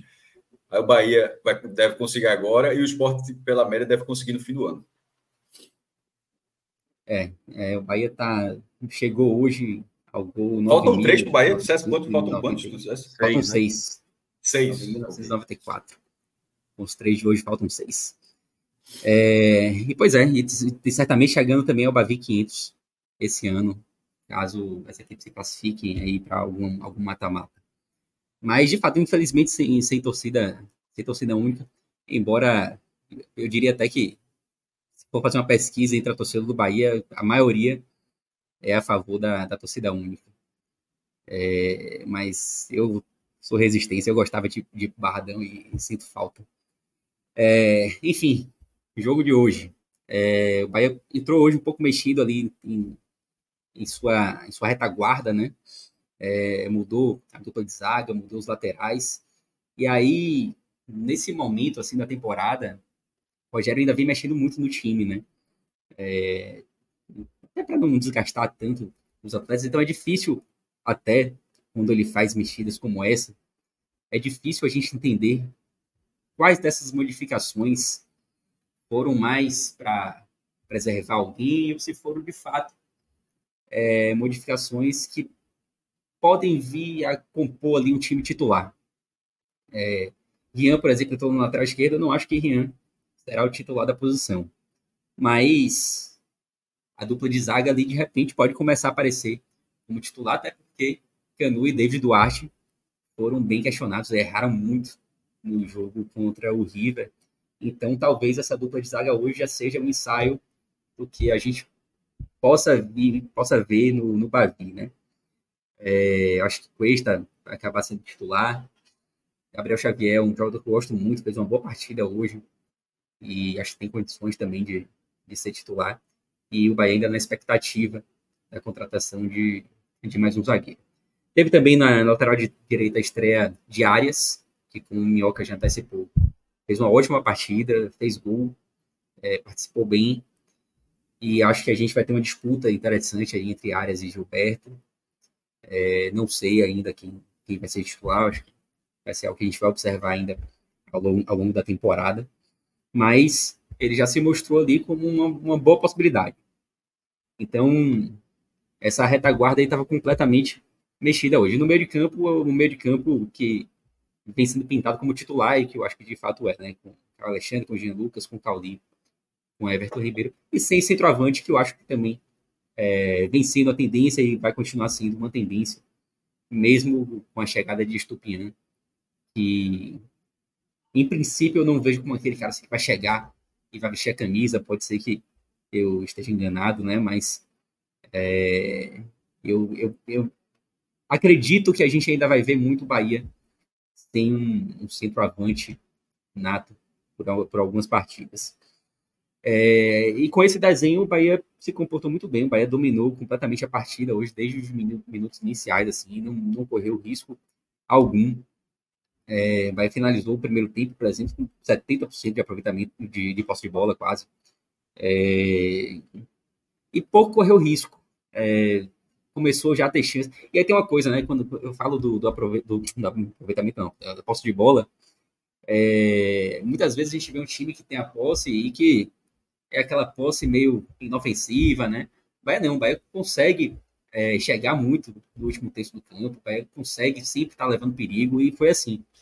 O Bahia, com poucos minutos já vinha criando, criando chance, teve chance com a Ademir, teve chance com o Gabriel Xavier de cabeça.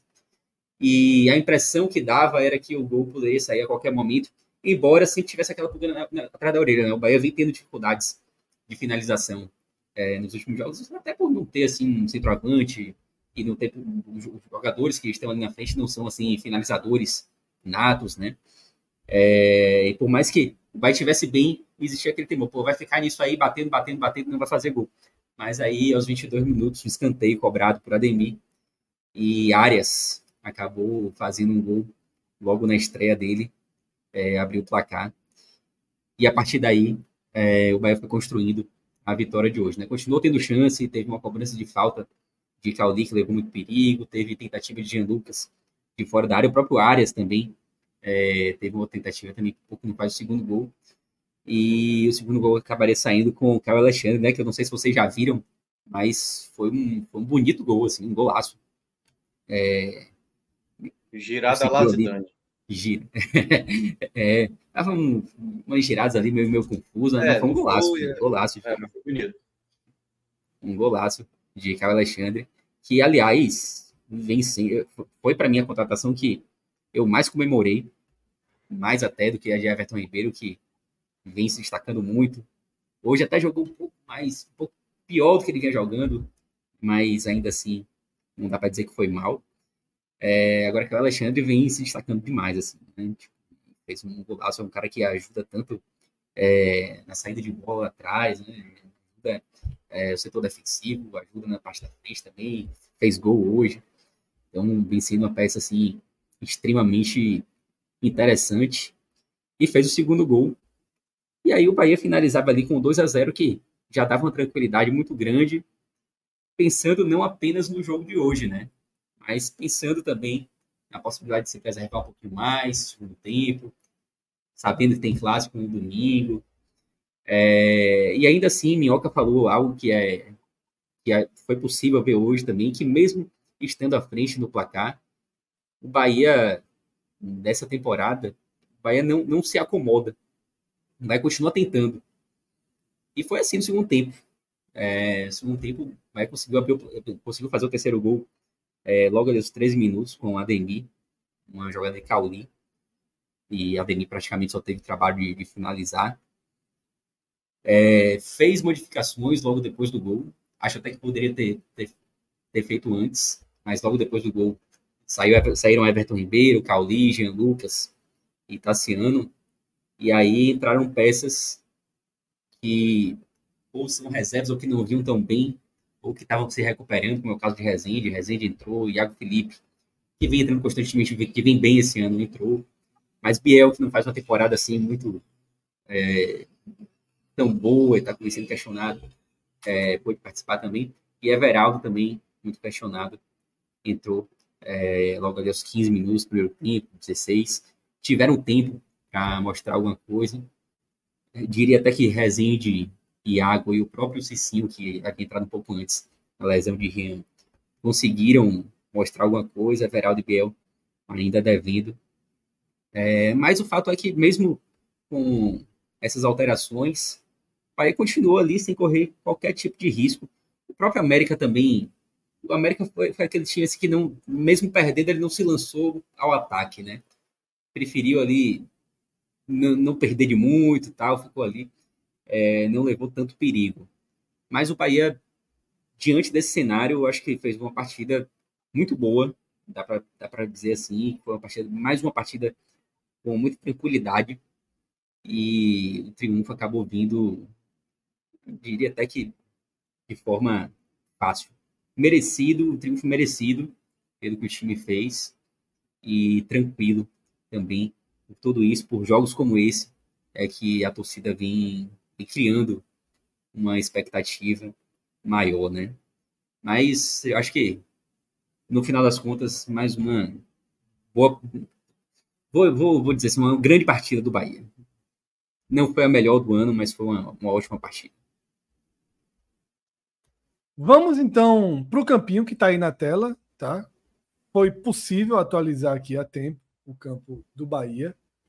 E aí a gente tem escolhido, Pedro, como a gente fazia, os três melhores em campo, tá? Você tem aí a liberdade. Se você só quiser, não, só acho que só dois merecem a coroa aí de melhor de destaque. Podem ser dois, pode ser um, pode não ser nenhum, mas você tem aí a liberdade de fazer a escolha do melhor em campo, né, inicialmente.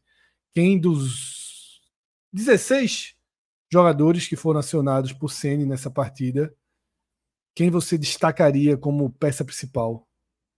Gostei, não, não tinha visto o campinho ainda não. Legal. Tinha é... visto ainda não? Não, não tinha, não tinha participado dele ainda não. Rapaz, ó, vamos lá. Ele tá 70% é... de aproveitamento. Às vezes ele farrapa. é, pô, até falei, enquanto eu falava do jogo, né? Citei a partida de Caio Alexandre, que para mim pode botar essa coroinha dourada aí, que para mim foi o melhor em campo. Fez mais uma vez uma partidaça, ajudou tanto defensivamente quanto ofensivamente, fez um golaço. E é um cara realmente que vem se destacando muito nesse início de temporada. Como, assim, acho que não, não, não chega nem a ser surpresa, né? A, contratação de Carlos Alexandre, acho que foi uma grande contratação e vem se comprovando, né? Como, como tal. E Santiago Arias fez uma excelente estreia também. É, também fez gol, é, participou bem. E eu acho que vai. Eu, eu, acho que esses dois assim foram os dois melhores. É, dá para escolher um terceiro? Dá. Mas vai estar tá no nível abaixo desses dois. É, inclusive, se o próprio Arias estivesse ali com a coroinha dourada, acho que não seria nenhum exagero. Mas eu acho que dessa forma fica mais bem entregue. Ô Pedro, é... a gente tem essa Oi. bolinha de avaliação de desempenho e o verde mais vivo é quando o cara joga muito. Jogou muito mesmo. Você acha que Kai Alexandre Arias, então, além da coroa, ele, a gente pode tratar que não foi uma coroa pro forma, uma coroa para foi mais ou menos, foi direitinho e ganhou a coroa. Não, você acha que eles verdinho. foram avaliados verdinho, como verdinho. jogaram bem mesmo, né? Verdinho, verdinho, pode botar verdinho. E aí tem uma galera é que jogou bem. Essa verdinha, viu? Essa verdinha não é tão comum sair, não. Pô, então, então bota, bota outro tom de verde aí. Então. Não, vou aceitar, vou aceitar. Depende, porque, não, da referência, né? Não, a descrição foi de boa atuação é mesmo. Beleza. Quando o cara joga muito, beleza. ele sai. Tô dizendo assim, que não tem sido comum grandes atuações individuais é. ainda, né? Mesmo a gente tem, uhum. tem, tem considerado em vários jogos assim, ah, o cara foi melhor campo, mas foi aquele melhor, né? Você não, você desde a sua da sua abertura você trouxe o destaque desses dois jogadores como de fato, boas atuações, grandes atuações, né? Então, Com beleza. Gols, você falou que era né? raro, pode ser o cara fez um jogo de Pelé, né? Não, não, não. Mas é aí vai, cali vai calibrando, vamos calibrando, vamos calibrando. Teve um dia que o Santa Cruz teve umas seis dessas, não é tão raro, não. Teve um dia que o Arthur estava empolgado aí, meteu umas seis dessas. Não, o Santa Cruz tem muito da verdinha. Parecia, parecia o Palmeiras, meu irmão. Era verde demais, meu. Era verde demais. Ninguém jamais vai, vai superar o Serra Talhada na segunda rodada do Pernambucano em 2016. Ali, mesmo. Ali foi espetacular. Ali foi espetacular. Um, é um foi que isso aí, rapaz? Isso é uma clássica matéria. Do Serra Diário. Talhada largou com duas vitórias no Pernambucano. Aí a matéria foi fazer uma análise do Serra Talhada. Que era tipo uma boa largada do Sertão, liderava o hexagonal naquele momento, tinha uma perspectiva de ponto a mais, porque joga pela tabela. E aí foi o textinho jogador jogador. Pô, a matéria toda correta e tal, mas assim, com todo respeito ao, ao, ao Serra Talhada, mas é, assim, quando viu o lateral direito, disse, meu amigo, Cafu. Só, forte no apoio, defende bem, cruza, cruza com, de, de forma precisa, disse, pode trazer. Porra, o Santa levou para B depois. Isso foi de 2015. Pode trazer, foi defende bem. O Santa levou esse lateral direito. Porra, foi, mas foi foda. Os volantes, os volantes. Bom no apoio, chuta fora da área chega bem no jogo aéreo, cabeceio preciso. Inteligente, inteligente, inteligente, jogador inteligente, forte, marca bem, chute potente de fora da área. Disse, pode trazer. Assim, meu, ele tá faltando assim. Porque é. eu acho que foi um repórter lá do Diário, ele ligou pro, pro, pro treinador, não foi? Foi 2015, Carlos Pinto lembrou, foi 2015. É. Foi 2015, o Santa levou esse lateral direito, João Carlos, para jogar. a matéria, né? Foi ler a matéria, matéria, leu a matéria. É, era, a gente até leu o Santa levou 3x0. Eu acho que na segunda rodada, o Santa levou 3x0 desse Serra Talhada. Foi, foi. Só que depois o da, da terceira para frente, o Serra Talhada só fez perder. A matéria é um clássico nosso aqui, né? talvez quem fala, fala isso aqui de alguma coisa acontece. O Serra Talhada desapareceu depois dessa, dessa, dessa O Santa largou nesse campeonato. Até levou hoje, de três do Náutico e depois levou três de Serra Talhada. Eu me lembro até hoje. Eu acho que pronto, pronto, então foi Eu tô com medo então da Tom Maior, viu, Cássio? Tô achando que no grupo de acesso do Tom Maior pode, eu, pode ter dificuldades. que tem quinta divisão no desfile da Escola de Samba de São Paulo. Quinta? Quinta. Aí eu, é porque quinta já pensasse é porque lá tem as organizadas dos clubes, né? Por exemplo, o São Paulo tinha duas organizadas na primeira divisão. Aí, foi, é, Dragões e uma delas caiu. Aí eu soube desse negócio da quinta, porque uma das organizadas do Palmeiras, a principal, joga, joga desfila na, no grupo principal, é, a Mancha, né? E tem uma outra, acho que é a Tupi, eu não sei. Aí ela caiu de quarta, da quarta para quinta. Porra, quinta divisão, meu irmão. É foi, foi por camadas. remada isso, grande, Eu não sabia remada que grande. terceira. Nem eu no não sabia futebol que tinha terceira. Aí eu descobri que tinha terceira porque o Santos caiu pra terceira. A torcida A organizada gente do tá Santos. aqui, Arthur, tá aí do lado não. É porque Porque eu tá botei ali na outra tela aqui. Eu botei na outra tela. Mas eu dizer assim, eu descobri que tinha terceira porque o Santos caiu pra terceira. Aí eu, caramba, tem terceira divisão. Aí hoje eu descobri também que tinha quinta, porque um do Palmeiras lá caiu pra quinta. Daqui pra Rapaz, domingo a vai maior- portuguesa? Será que existe uma escola de samba da portuguesa desfilando na, na, na- em São Paulo? Aí- E tem dos quatro times. Aí só exalta a chegada dos portugueses, né? É só. É só. é- o, o desfile é só exaltando. O- o- o o enredo é o mesmo todo ano. Pedro, só os portugueses chegando. Todo ano é os portugueses chegando. Camon, esse aqui é só, é só mentira. Todo ano é a mesma coisa. Mas não sei se. Navegadores, tal, porra. Não, é. é o carro alegórico, o barquinho lá, a caravela, até deve, deve ser a mesma coisa. Mas enfim, vamos parar com isso aí, senão a gente passa cansado daqui a um. Pedrão, mais alguém, assim, Coroa, você destacou esses dois. Positivamente, É. quem merece aí dizer Ah, jogou, gente. se não jogou É, muito bem, mas pelo menos jogou bem, foi, foi bem em campo, tal, merece. Bahia, o Bahia fez uma boa partida hoje. Eu acho que a dupla de zaga teve bem, tanto o Gabriel Xavier quanto o Vitor Cuesta. Foram poucos, pouco exigidos, é verdade, mas estiveram bem. O próprio Rian acho que fez uma boa partida. É, Ademir fez uma boa partida, inclusive eu acho que vai estar com a coroinha é, de bronze. É, Jean Lucas fez uma boa partida. É, e Marcos Felipe, é aquela coisa, né? Você fazer um, uma avaliação de um goleiro que foi pouco exigido, às vezes é difícil. Mas quando ele foi exigido, ele esteve presente. Hum, para mim, uma, uma boa partida também. Não daria para falar que, que foi mal de jeito nenhum. É, Vamos lá, Jean Lucas. Com esse verdinho aí. Eita. Pronto. Aí, Pronto. Pronto, acabou. esse aí é o Santa Cruz, jogando o máximo que pode. Acabou, acabou, acabou, acabou.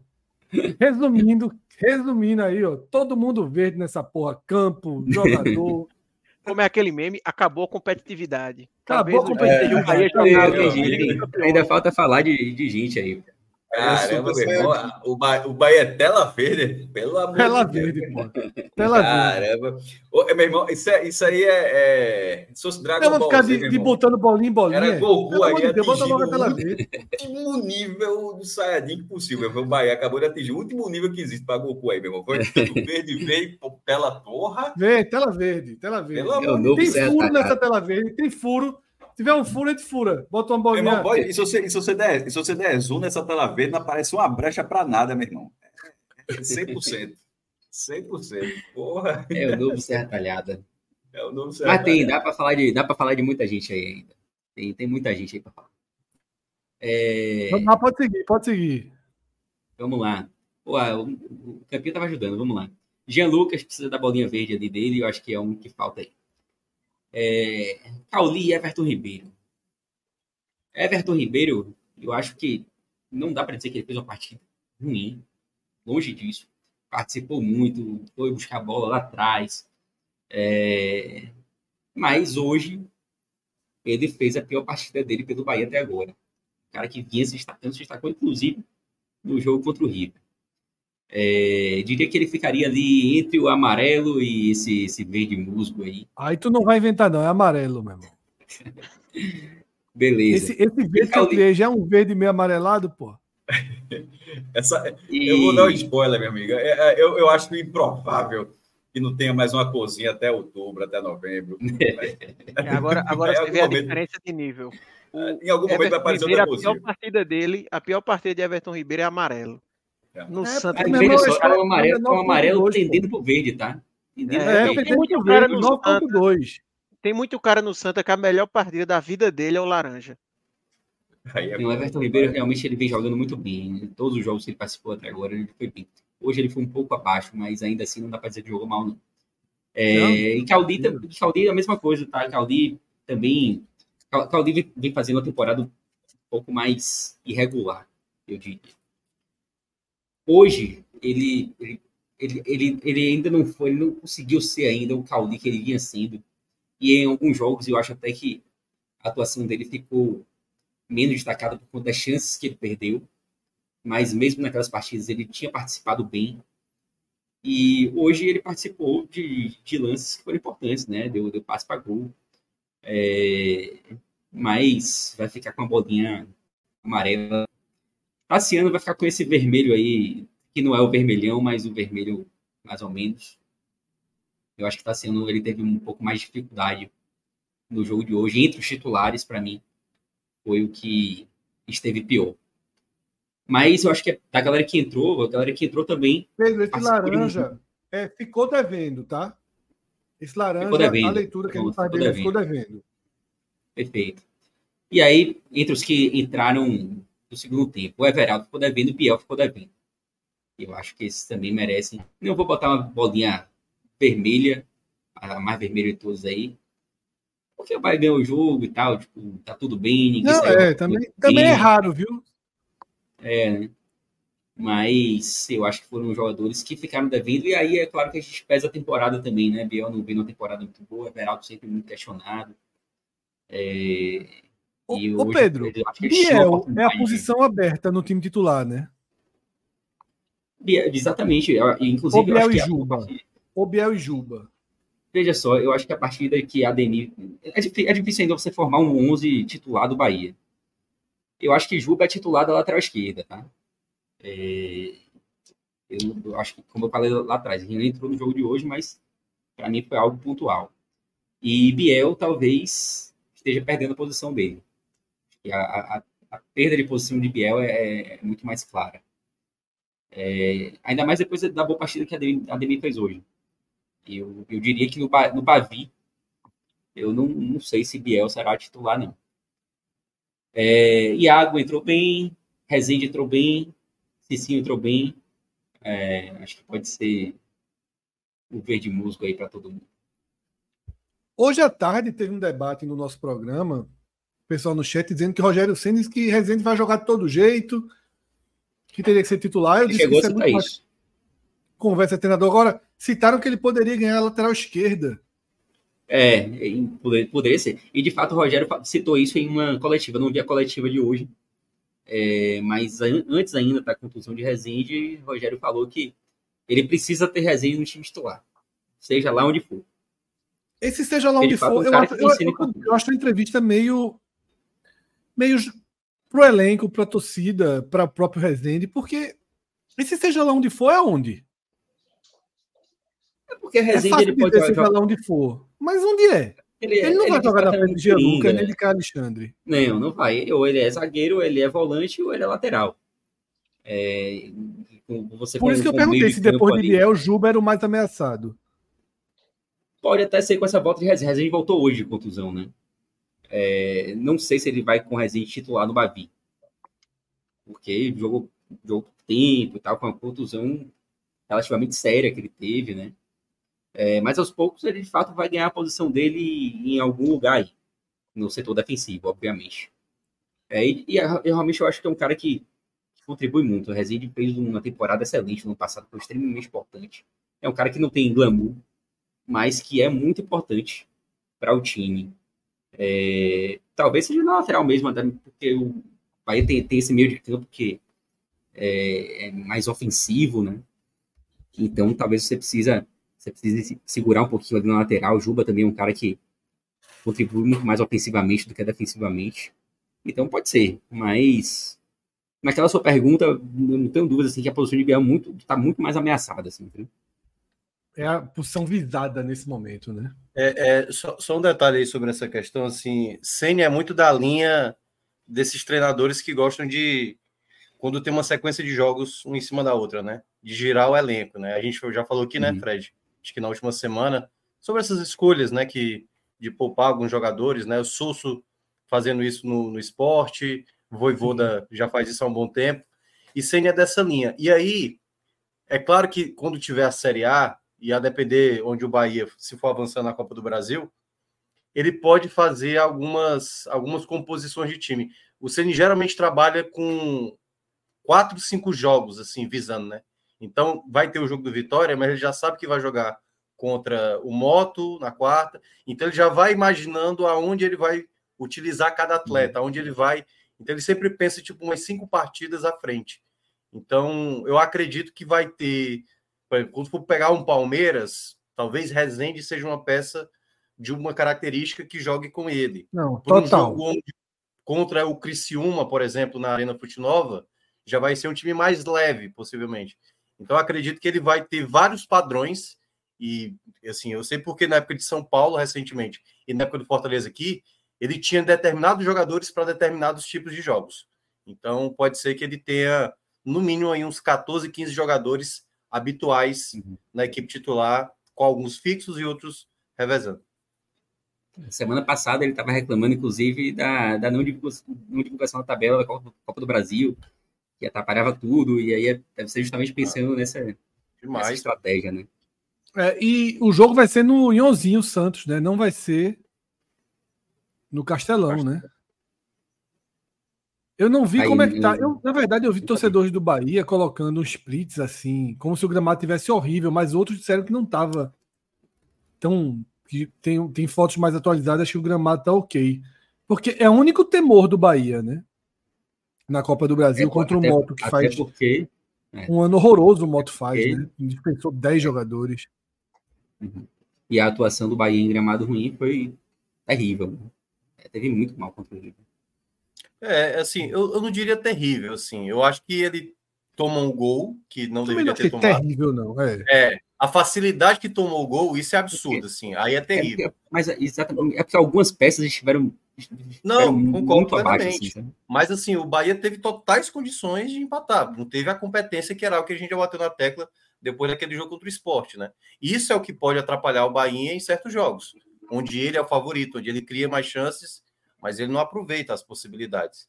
Isso tem que ser melhor aproveitado, né? Até agora o Bahia tem perdido muito, tem perdido até mais gol do que feito. E olha que fez muito gol. É, e, e, e pensando nesse, nesse, nesse lance de rodar o elenco e tal, o Bavi domingo é muito importante, né? Porque o Bahia ganhando, o Bahia tá praticamente classificado no Campeonato Baiano.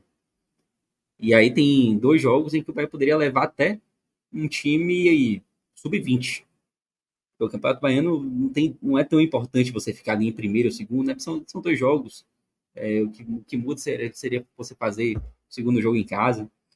É, mas você ganhar o Bavi te daria essa tranquilidade de ir para Juazeiro com o sub-20, é, não correr nenhum risco no Adal, depois fazer um último jogo na Puxinova também com o sub-20 e utilizar aqui principal mais na Copa do Brasil e na Copa do Nordeste.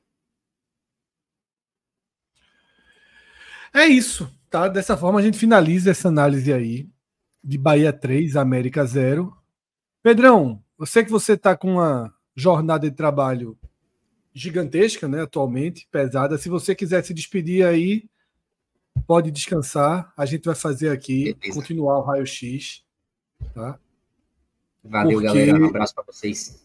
Abração, abração, bom descanso, velho. Você tá precisando. Carnaval demais, futebol demais. É. Vai, vai, vai ter uma de carnaval, não? Ou já teve? Não, tem aí, polêmica não, página, tem polêmica não. A gente tá sem a data, sem conseguir encaixar no calendário esse Agamenon de carnaval.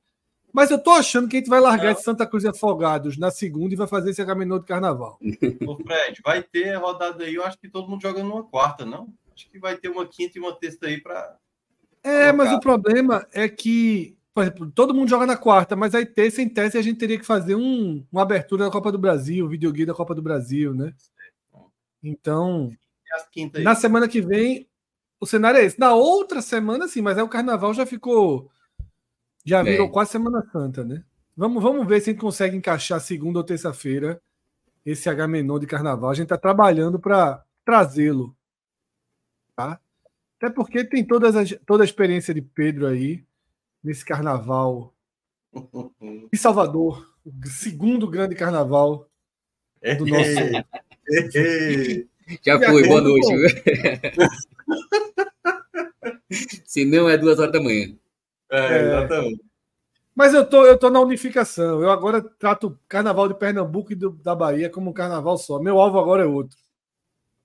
É verdade. São, é, são Ali, eu- ali eu tô com você. diferentes. Eu Concordo plenamente com o seu comentário ali. Total. É diferente. E eu vi hoje uma Se- matéria que se- foi a pior se audiência da bastam, história. né? carnavais que se bastam, assim, que são extremamente populares. características, cada um tem, tem semelhanças, mas tem características próprias também, e segue o jogo, tem mistério não. Não, é uma grande festa. É isso. Super festa, eu acho que tem que começar, sério mesmo, tem que começar Pernambuco e Bahia a, a, a, a... E eu acho que essa rivalidade é boa, porque nessa época de redes sociais, essa rivalidade faz com que os dois consigam se divulgar mais, né, tal. Mas é um grande carnaval, pô. É um grande carnaval desses dois estados. Carnaval de rua, muito verdadeiro, muito muito no sangue, muito no DNA, tá? E eu acho que isso é que é muito parte aí muito bonita da história, porque claro que precisa do poder público para organizar e arrumar a casa, mas assim, se um dia não tiver poder público, as coisas acontecem também, tá? Carnaval vai para a rua, as tradições prevalecem e Carnaval de Salvador passando por mudanças, né? Os blocos diminuindo a questão das cordas, a quantidade de gente nos blocos. Carnaval do Recife passando por mudanças também, né? Consolidando muito as festas privadas, sem que elas interfiram tanto no, no carnaval de rua e uma comunicação, relação muito melhor das pessoas com essas duas possibilidades, algo que Salvador desenvolveu antes, inclusive, né? E, a, e nos últimos anos houve uma, uma, mudança aqui. Então é isso, vamos tentar fazer. Segunda ou terça-feira a gente tenta tirar aí da, o futebol, até para descansar um pouquinho. A gente só fala de futebol aqui. Se bem que falamos muito de carnaval nos últimos dias, mas um H seria bem, bem recebido. Tá? Valeu, Pedrão. Boa noite. Eu ia preferir falar de Super Bowl. É, o doidão do Super Bowl, meu novo, meu novo, minha nova alcunha. Pedro, a gente já está aí compartilhado na tela, tá? A classificação do grupo A da Copa do Nordeste. Pedro outro. Pedro, diretor, tá? Mas ele entendeu, já, já jogou aí na tela. E aí eu vou repetir algo que eu que é fundamental. A gente traz um raio-x da Copa do Nordeste, assim como a gente faz da Série B, a gente, assim como a gente faz da Série A, Série C. Mas quando a rodada acaba ficando em aberto, inevitavelmente o nosso raio-x ele fica com asterisco, com si, e impede um pouco até que o nosso maior desenvolvimento. Então, naturalmente, a gente vai ter que fazer algo mais reduzido hoje, tá? Porque de fato parte da análise está comprometida, tá? Parte da análise tá comprometida. A gente teve nessa terceira rodada, tá? É, jogos importantes e jogos que recolocaram um pouco do grupo B, da disputa no grupo B, né? O grupo B prevaleceu até aqui com empates ou vitórias, exceto Itabaiana Esporte. Tá? Falta o desfecho de ABC ou Botafogo, mas o esporte foi o único time do grupo A dessa vez que conseguiu vencer como visitante. Tá? Os resultados dessa terceira rodada foram Itabaiana 1, Esporte 2, Altos 1, Maranhão 1, jogo que era muito importante para o Altos essa vitória. Fortaleza 3, River 1, Náutico 0, Ceará 0, Juazeirense 2, Vitória 0, 13 1 CRB 1, Bahia 3, América 0 e ABC Botafogo, que está paralisado no primeiro tempo, né? Voltará nessa sexta-feira, às três da tarde, para a disputa do segundo tempo. Aqui no chat, inclusive, se Pedro puder fazer uma busca no Twitter para a gente trazer a jogada, a gente pode até abrir com isso. Aqui no chat eu vi vários torcedores do 13 inconformados com o que teria sido mais um erro de arbitragem. Lembrando que o 13 teve um pênalti não marcado contra o Sport, quando o jogo estava 0 a 0 ainda no primeiro tempo. Tá um pênalti absolutamente claro de Pedro Lima. E hoje, novamente, o, o 13 teve um pênalti não marcado contra o CRB, num jogo que era importantíssimo para as duas equipes, mas para o 13, você pode ver aí na classificação, o 13 tem quatro pontos, é o quarto colocado, teria seis. Tá? teria seis em caso de vitória nesse duelo que ele teve contra o CRB. Tá? Então, se Pedro achar o lance, eu, tweet, eu coloquei na busca do Twitter 13 prejudicado e aparece o lance. Tá? É um lance de uma jogada de mão. na área, um chute que de fato pega na mão, mão aberta. E aí a gente volta para aquilo, né? Enquanto não tiver vá, ficamos flutuando aí no, no rio de possibilidade de erros. Tá? Todos correm perigo. Me no espanta. Caso... É, me espanta, Minhoca, que os clubes parecem não se mobilizar, né? Reclamam quando é contra eles, mostram indignação. A CBF mas... respondeu já. o que é que a CBF respondeu, Cássio? Ela respondeu, respondeu na primeira rodada. Na primeira, na primeira rodada, rodada. a América falou. Tipo, questões é. estruturais que está vendo, é, quem sabe no futuro, assim, deixou bem claro já na primeira rodada que não teria nessa primeira fase. No Campeonato Cearense, eu vi que. Ela os... justificou mais pela questão econômica, ela justificou mais pela questão estrutural do que na econômica. Mais estrutural é, que econômica. Né? falando, mas não, concordo muito, não. Eu vi que Fortaleza e, e Ceará abriram mão para esse clássico agora também. Vão deixar só para a reta final, né, Minhoca, no Cearense? É. Ao mesmo tempo, fica um pouco contraditório, né? Porque ao mesmo tempo estão dando foco para esse jogo do sábado, mas também não fazem questão de ter arbitragem local, né, VAR no caso, abriram mão, ou seja, não podem também reclamar depois quando o resultado tiver alguma interferência de algum erro de arbitragem. Mas é, o problema todo é quando acontece, e aí obviamente a gente não vai fazer esse tipo de afirmação, né? Que o 13 está sendo perseguido, né? Que estão tentando prejudicar o 13. Ah, mas o, claro 13, não, é. o 13 está em termos de consequência até agora das três primeiras rodadas, é o clube mais prejudicado. Né? É, é, claro que também o jogo do, do, do, esporte tem um contexto ali de o pênalti foi no primeiro tempo, e se ah, mas se faz o gol, pois é, o 13 fez o primeiro gol. E aí, às vezes, fazer uma soma de aquele pênalti com o gol 2 a 0 e não é bem assim, né? O efeito não, não é da assim, coisa é. vai, vai reagir. É a mesma coisa do esporte reclamar daquele impedimento lá do Bahia, né? E, e, e... É, exato. E a mesma coisa que a gente citou do, do, do jogo do, do Bahia contra o esporte, que se o Bahia faz dois, três gols, pode ser que ele relaxasse. E a gente, a tal goleada que o pessoal chegou a mencionar, não sei se teria acontecido. E tá aí o lance, né? É, nem foi o lance que eu vi, inclusive, eu tinha me confundido, tá? Eu vi agora o lance, e o lance realmente é esse. Não é tão claro, não, viu? É, pra mim não ficou tão claro, não. Não é tão claro, não. É, também não achei tão Porque, claro, é, não. Por que, que eu não achei? Eu acho que o goleiro não faz nenhum movimento adicional. Né? Eu acho que o jogador tenta saltar, acaba esbarrando ali com o pé. Não vejo o goleiro esticando a cabeça, por exemplo.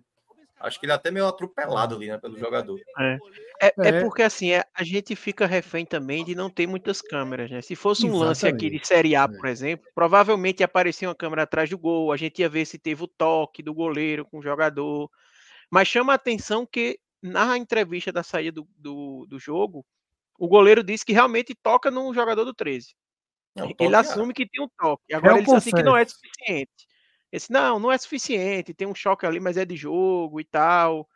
Enfim, eu acho Veja. que esse, esse, lance, caso a gente considere um erro, é mais grave do que o do esporte. Estou dizendo, caso a gente considere que era pênalti, porque é que nem Minhoca falou, do esporte era um lance no primeiro tempo, provavelmente o esporte ia reagir no jogo, a gente não sabe o que ia acontecer. Isso aí foi aos 48 do segundo tempo. É, Se o 13 marca esse gol, né? exatamente, ele iria agora para seis pontos. Isso. O cenário para o 13 estaria muito melhor nesse momento, né? Pensando em classificação. Seis pontos tendo enfrentado Esporte CRB, né? Que são dois dos clubes mais complicados do grupo quinteto, A, né? Vamos falar assim, né? O, o, trio do grupo B e o quinteto do grupo A. Eu acho que dá para é. começar a separar. Eu nem acho o trio do grupo B, viu? Eu acho o grupo B a dupla mesmo. Não, não sei o quanto a gente pode colocar não, o Náutico. Mas, é, mas eu acho que o Náutico muitas vezes vai ser considerado uma vitória importante se você consegue bater o Náutico. É, é a dupla e o Náutico. Não chamar de trio. Eu sei. Eu chamaria assim, a dupla e o Náutico. Tá. O quarteto e o Botafogo. Eu prefiro tratar dessa forma. Ah, okay. A dupla e o Náutico, o quarteto e o Botafogo. Eu acho que é mais mais condizente com o real potencial né, de Botafogo e de Náutico na competição. Mas já que o grupo B está aí na tela, tá? E foi o grupo B um grupo de vencedores na rodada, eu chamaria atenção aí para volta da Juazeirense para o jogo, né?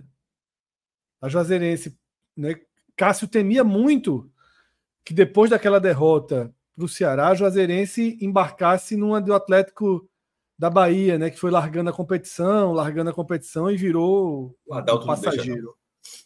Mas o 2 a 0 sobre o Vitória já recoloca o Juazeirense no jogo e deixa basicamente esse grupo inteiro com os clubes cogitando a classificação. Isso é muito bom para a competição. Lembrando que o ABC está aí com um ponto, faltam 45 minutos, e nesse momento ele estaria com dois, na verdade. Né? Aí não está dando esse pontinho a ele ainda. Mas bem aberto, né? O Altos, como eu falei entra- na abertura, Ele vencer por 1x0 apenas, o ABC já entra no G4. já entra Ele no vai- G4. Já vai, tá, vai ter mais gols do que o 13, né? Salvo Isso, de o Altos foi um jogo tempo- importantíssimo. E ao acabou mesmo tempo, se ele- empate do Maranhão. Ao mesmo tempo, se o ABC perde, né? Ele fica a três pontos do G4 e ele ainda e ele enfrentou só o Vitória, né? O 13, por exemplo, como É. a gente falou, enfrentou Sport CRB, né? Então, é, esse jogo de amanhã ele é muito definitivo, mas caso o ABC não vença, já dá pra gente dizer que desse grupo ele é a maior decepção, né? Caso ele não consiga vencer o Botafogo, porque a gente imaginava ele como o Náutico ali entre os favoritos para pegar as duas outras vagas, né? Tirando Bahia e Fortaleza, e é uma equipe que não começou bem. E a Juazeirense, Fred, vale, vale comentar. No jogo contra o Vitória, a Juazeirense até começou esse movimento de abandonar a Copa do Nordeste. Eu esqueci de comentar ontem. Esqueci não, passou batido por mim mesmo no- na partida. A Juazeirense ontem poupou oito jogadores contra o Vitória. Pensando no estadual. Só que conseguindo a Por isso que eu vitória falei que o Adalto não deixa. Conseguindo a vitória, provavelmente no próxima, na próxima rodada a Juazeirense já não vai entrar mais tão assim, porque está completamente inserido na briga. Então, se o Vitória vence ontem, era um caminho quase que definido, assim, que a Juazeirense ia acabar eh, colocando uma força dividida. A não ser, né, como, como o Minhoca já trouxe aqui, a gente tem as últimas rodadas ali da, da Copa do Nordeste, depois de encerrada já semifinais do estadual, né? Então, se a Juazeirense já tivesse fora do estadual, ela ia jogar a Copa do Nordeste porque é o que tinha. Mas podia ser que nessas próximas rodadas agora ela já fosse minguando a força, como já fez contra o Vitória. A questão é que o Vitória também colocou o time B e a Juazeirense conseguiu vencer, né? Mas para ver que não era nada de outro mundo que a gente vinha comentando aqui da Juazeirense acabar não, dando tanta importância Eu à quero- competição. Eu quero destacar um ponto que eu não sei se as pessoas reparar, repararam, desculpa.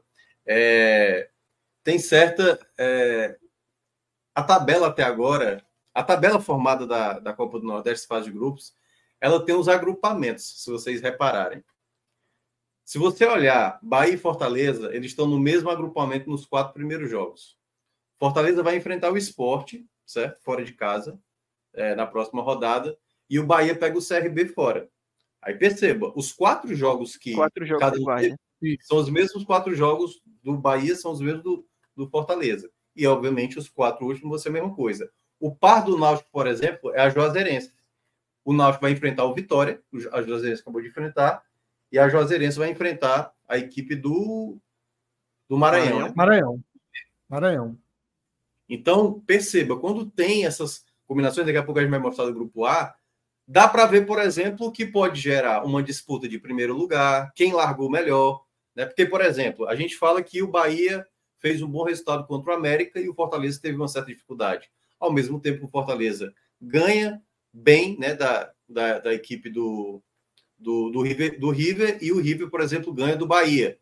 Aí vamos ver agora esse outro jogo. Claro que tem alguns contextos diferentes. Por exemplo, o Bahia recebeu o esporte. O Fortaleza vai enfrentar o esporte fora de casa.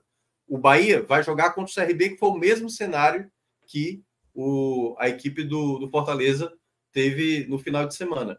Então, isso vai dar, eu acho que um panorama também de quem está aproveitando melhor os pontos nesse começo. E a mesma coisa, quando a gente for mostrar o grupo A, vocês vão perceber quem está combinado com quem, né? Quem tem tabelas parecidas, e aí o Fred já, já modelo. E aí dá para ver até, parece até que isso mostra como está o começo, né? CRB e Sport, ali fazem parte do mesmo bloco. O Sport vai jogar contra o Fortaleza, o CRB vai enfrentar a equipe do Bahia, né? Na próxima rodada, na quarta rodada. Botafogo e Ceará, é Botafogo e Ceará, é isso mesmo? É, né? Juazeirense, é. Náutico, é. É. Um vai enfrentar o ABC, outro vai enfrentar o Altos. o Vitória juntamente com o River, é isso? É isso, né? Altos, não. Não. ABC, Vitória com Maranhão, talvez. né? Maranhão, isso. E River com América de Natal. E River com América de Natal. Então dá para ver, por exemplo, o Vitória é uma- é uma equipe que não aproveitou bem, né?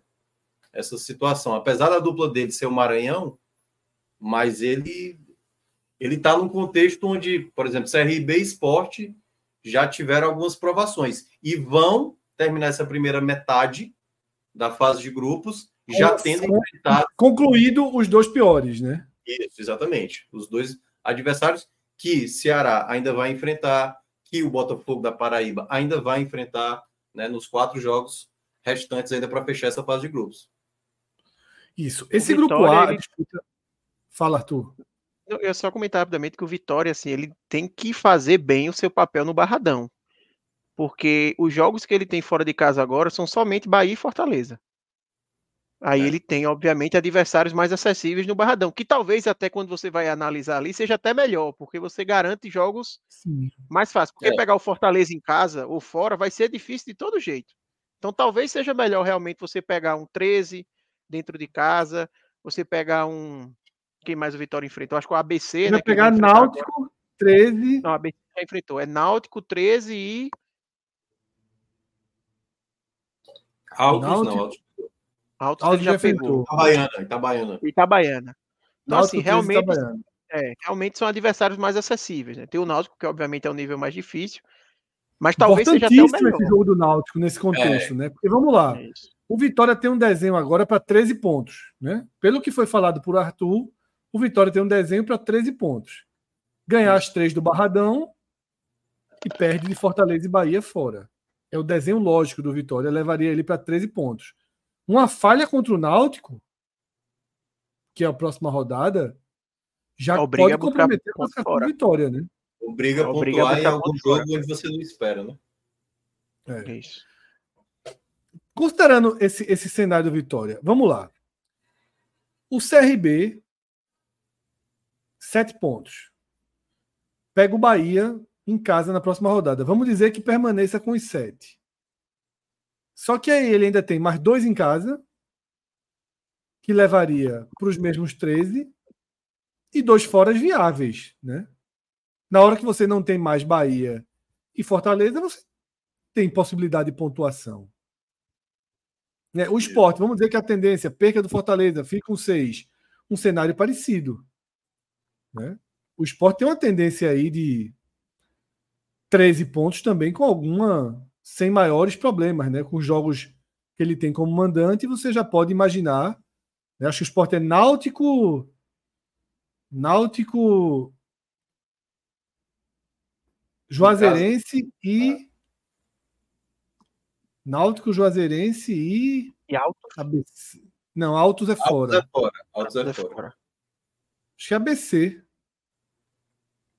Deixa eu ver aqui. Né? O esporte pega em casa ainda Fortaleza. Ele pega o Náutico e pega Então a só são Juazeirense. três. É. É, exatamente. Fortaleza. Náutico e Juazeirense, né? Isso. É. E aí, E aí ele pega ABC, fora Altos e ABC. Autos e ABC, né? É isso. Como é que vocês enxergam? Vamos lá. A gente já fez um, um- um- Vamos grupo A e grupo B agora. Primeira pergunta é: Claro que a gente está com esse jogo do Botafogo suspenso, atrapalha. Vamos, vamos considerar que esse jogo Vou pedir bastante, aqui o exercício de que esse jogo ficou no 0 a 0 tá? Esse jogo, nos 45 minutos, não muda o placar. Tá muito claro aí que a briga para as cinco rodadas finais vão ficar entre cinco times, né? E já num cenário mais próximo de igualdade, com menos favoritismo teórico para Esporte Ceará, né? Porque a largada do CRB ela é uma largada contundente né? mais do que a do Botafogo, justamente por conta dos adversários. Tem uma vitória sobre o Fortaleza aí no meio. Tá? Então, a gente deve ter esses cinco clubes levando essa briga até as últimas rodadas, né? É, mas eu acho que essa rodada, Fred, pode ter dado indício de que talvez essa pontuação não seja tão elevada, né? O grupo, o grupo B se recuperou bem na rodada E até as vitórias, né? Assim, foram as vitórias do grupo A, né? No caso, a vitória do esporte, por exemplo, contexto ali de uma certa dificuldade, né? Uma situação ali que poderia ter escapado e tal.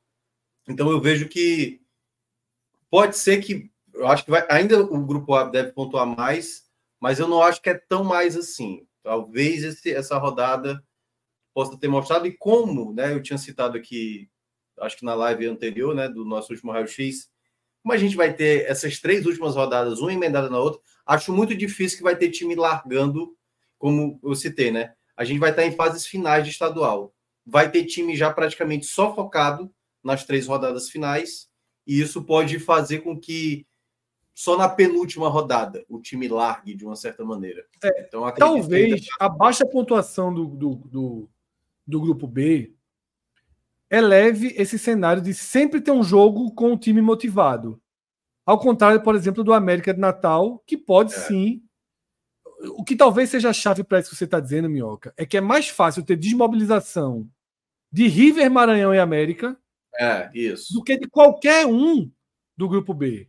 É. Qualquer um do grupo ABC B. Porque vive, o grupo B, eles vão estar sempre vendo a classificação a partir de uma próxima vitória.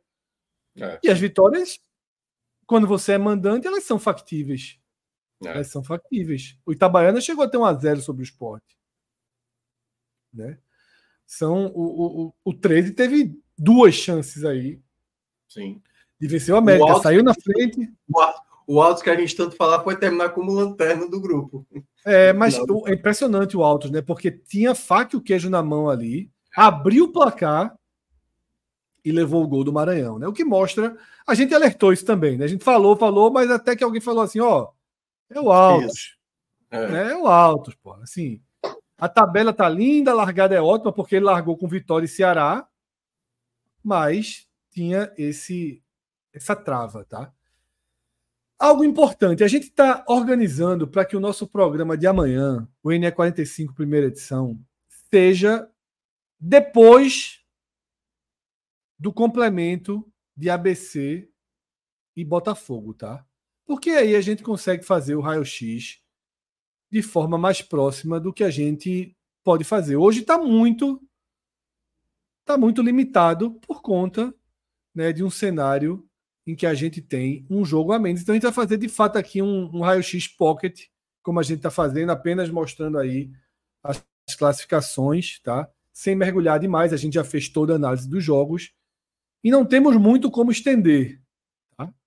esse, esse debate aqui, porque senão a gente vai ficar aqui rodando em círculo, rodando em círculo, né, sem sair do lugar. As cartas estão na mesa. A gente já debateu bastante no programa de ontem, debateu o Bahia aqui. E de fato eu não estou conseguindo enxergar caminhos para a gente levar esse debate para. Pra... É, o, que, o que a gente vai mais, ter. Mais, mais concretos, né, Minhoca? O que a gente vai ter é que na quarta rodada, como vai ser uma rodada de duas semanas na prática, né? Quatro jogos vão acontecer já no meio de semana e os outros quatro vão acontecer só na daqui a duas semanas. Então, até mesmo para a gente ter a noção de como vai terminar essa metade da, da fase de grupos, a gente só vai ter realmente, por exemplo, né, o Bahia vai jogar sabendo o que já aconteceu nesse duelo contra do Esporte Fortaleza, né? O que, é que afeta para ele? É, o Ceará também já vai jogar sabendo, a ABC também. Então, eu acho que vai mudar muito essa relação. Como vai ter Copa do Brasil, Ô, se por acaso alguém tropeçar. Por que fizeram a quinta e a sexta rodadas misturadas esse ano, hein? Tu viu alguma explicação? A quarta e a quinta, não? Ah, não, a quinta e a sexta você está falando é a... alguns mandantes do grupo A jogam Isso, com mandantes. É. Isso. Eu, eu acho que tem a ver, eu acho que tem a ver, talvez, com alguns duelos que no ano passado alguém tinha manda e agora nesse não. Porque isso aconteceu, eu até falei quando o Cássio, falei para o Cássio quando saiu a tabela, né? O Cássio lembrou disso, olha, pela primeira vez a gente vai ter rodada mesclada de time do grupo A e do grupo B. Mas, mas, mas é 2019. Tu falou que tinha tido uma vez, uma vez, não foi 2019. 2019. No primeiro ano desse formato de dois grupos, né, a Copa dos Clássicos, quando estabeleceu, em 2019 teve rodadas assim, geralmente as rodadas do meio. Mas eu não sei qual é motivo. Isso. o que é, é.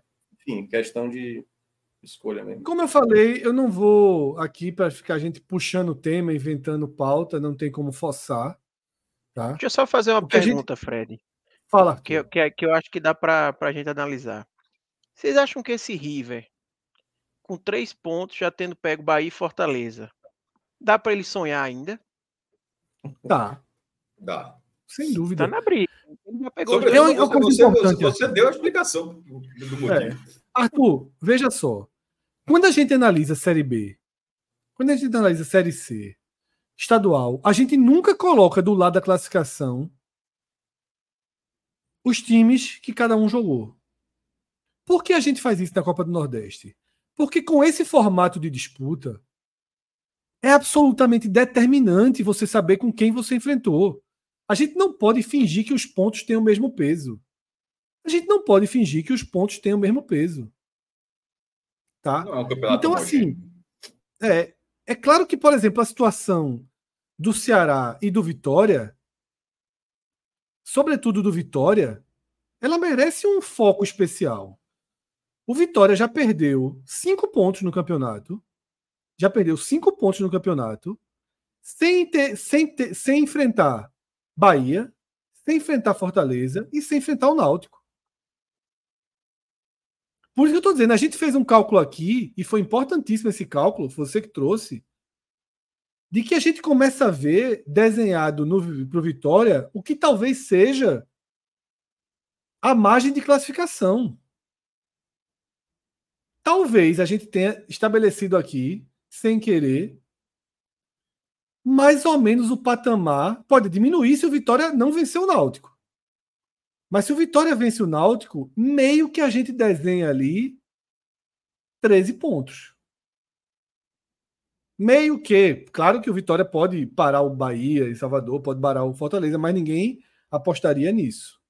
Hoje o grau de desenvolvimento do Bahia e de Fortaleza para jogos com mando de campo, sobretudo, é, é, é muito considerável.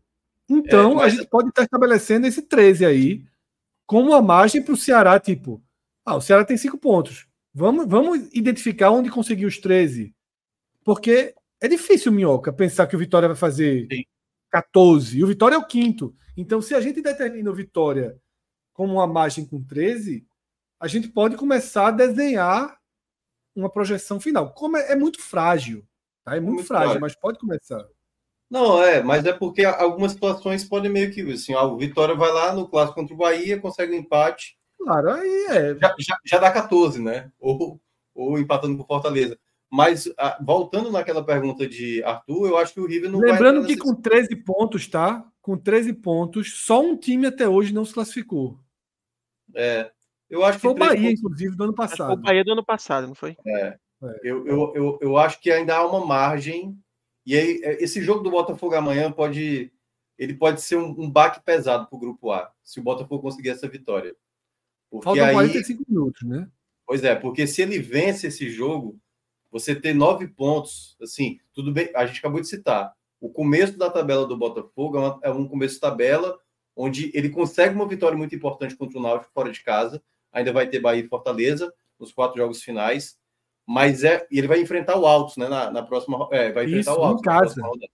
Então, assim, o Botafogo, ele praticamente com 12 pontos, teria que ter uma sequência péssima na reta final para perder essa classificação. Então, o grupo amanhã ele tem que secar muito o Botafogo para não gerar.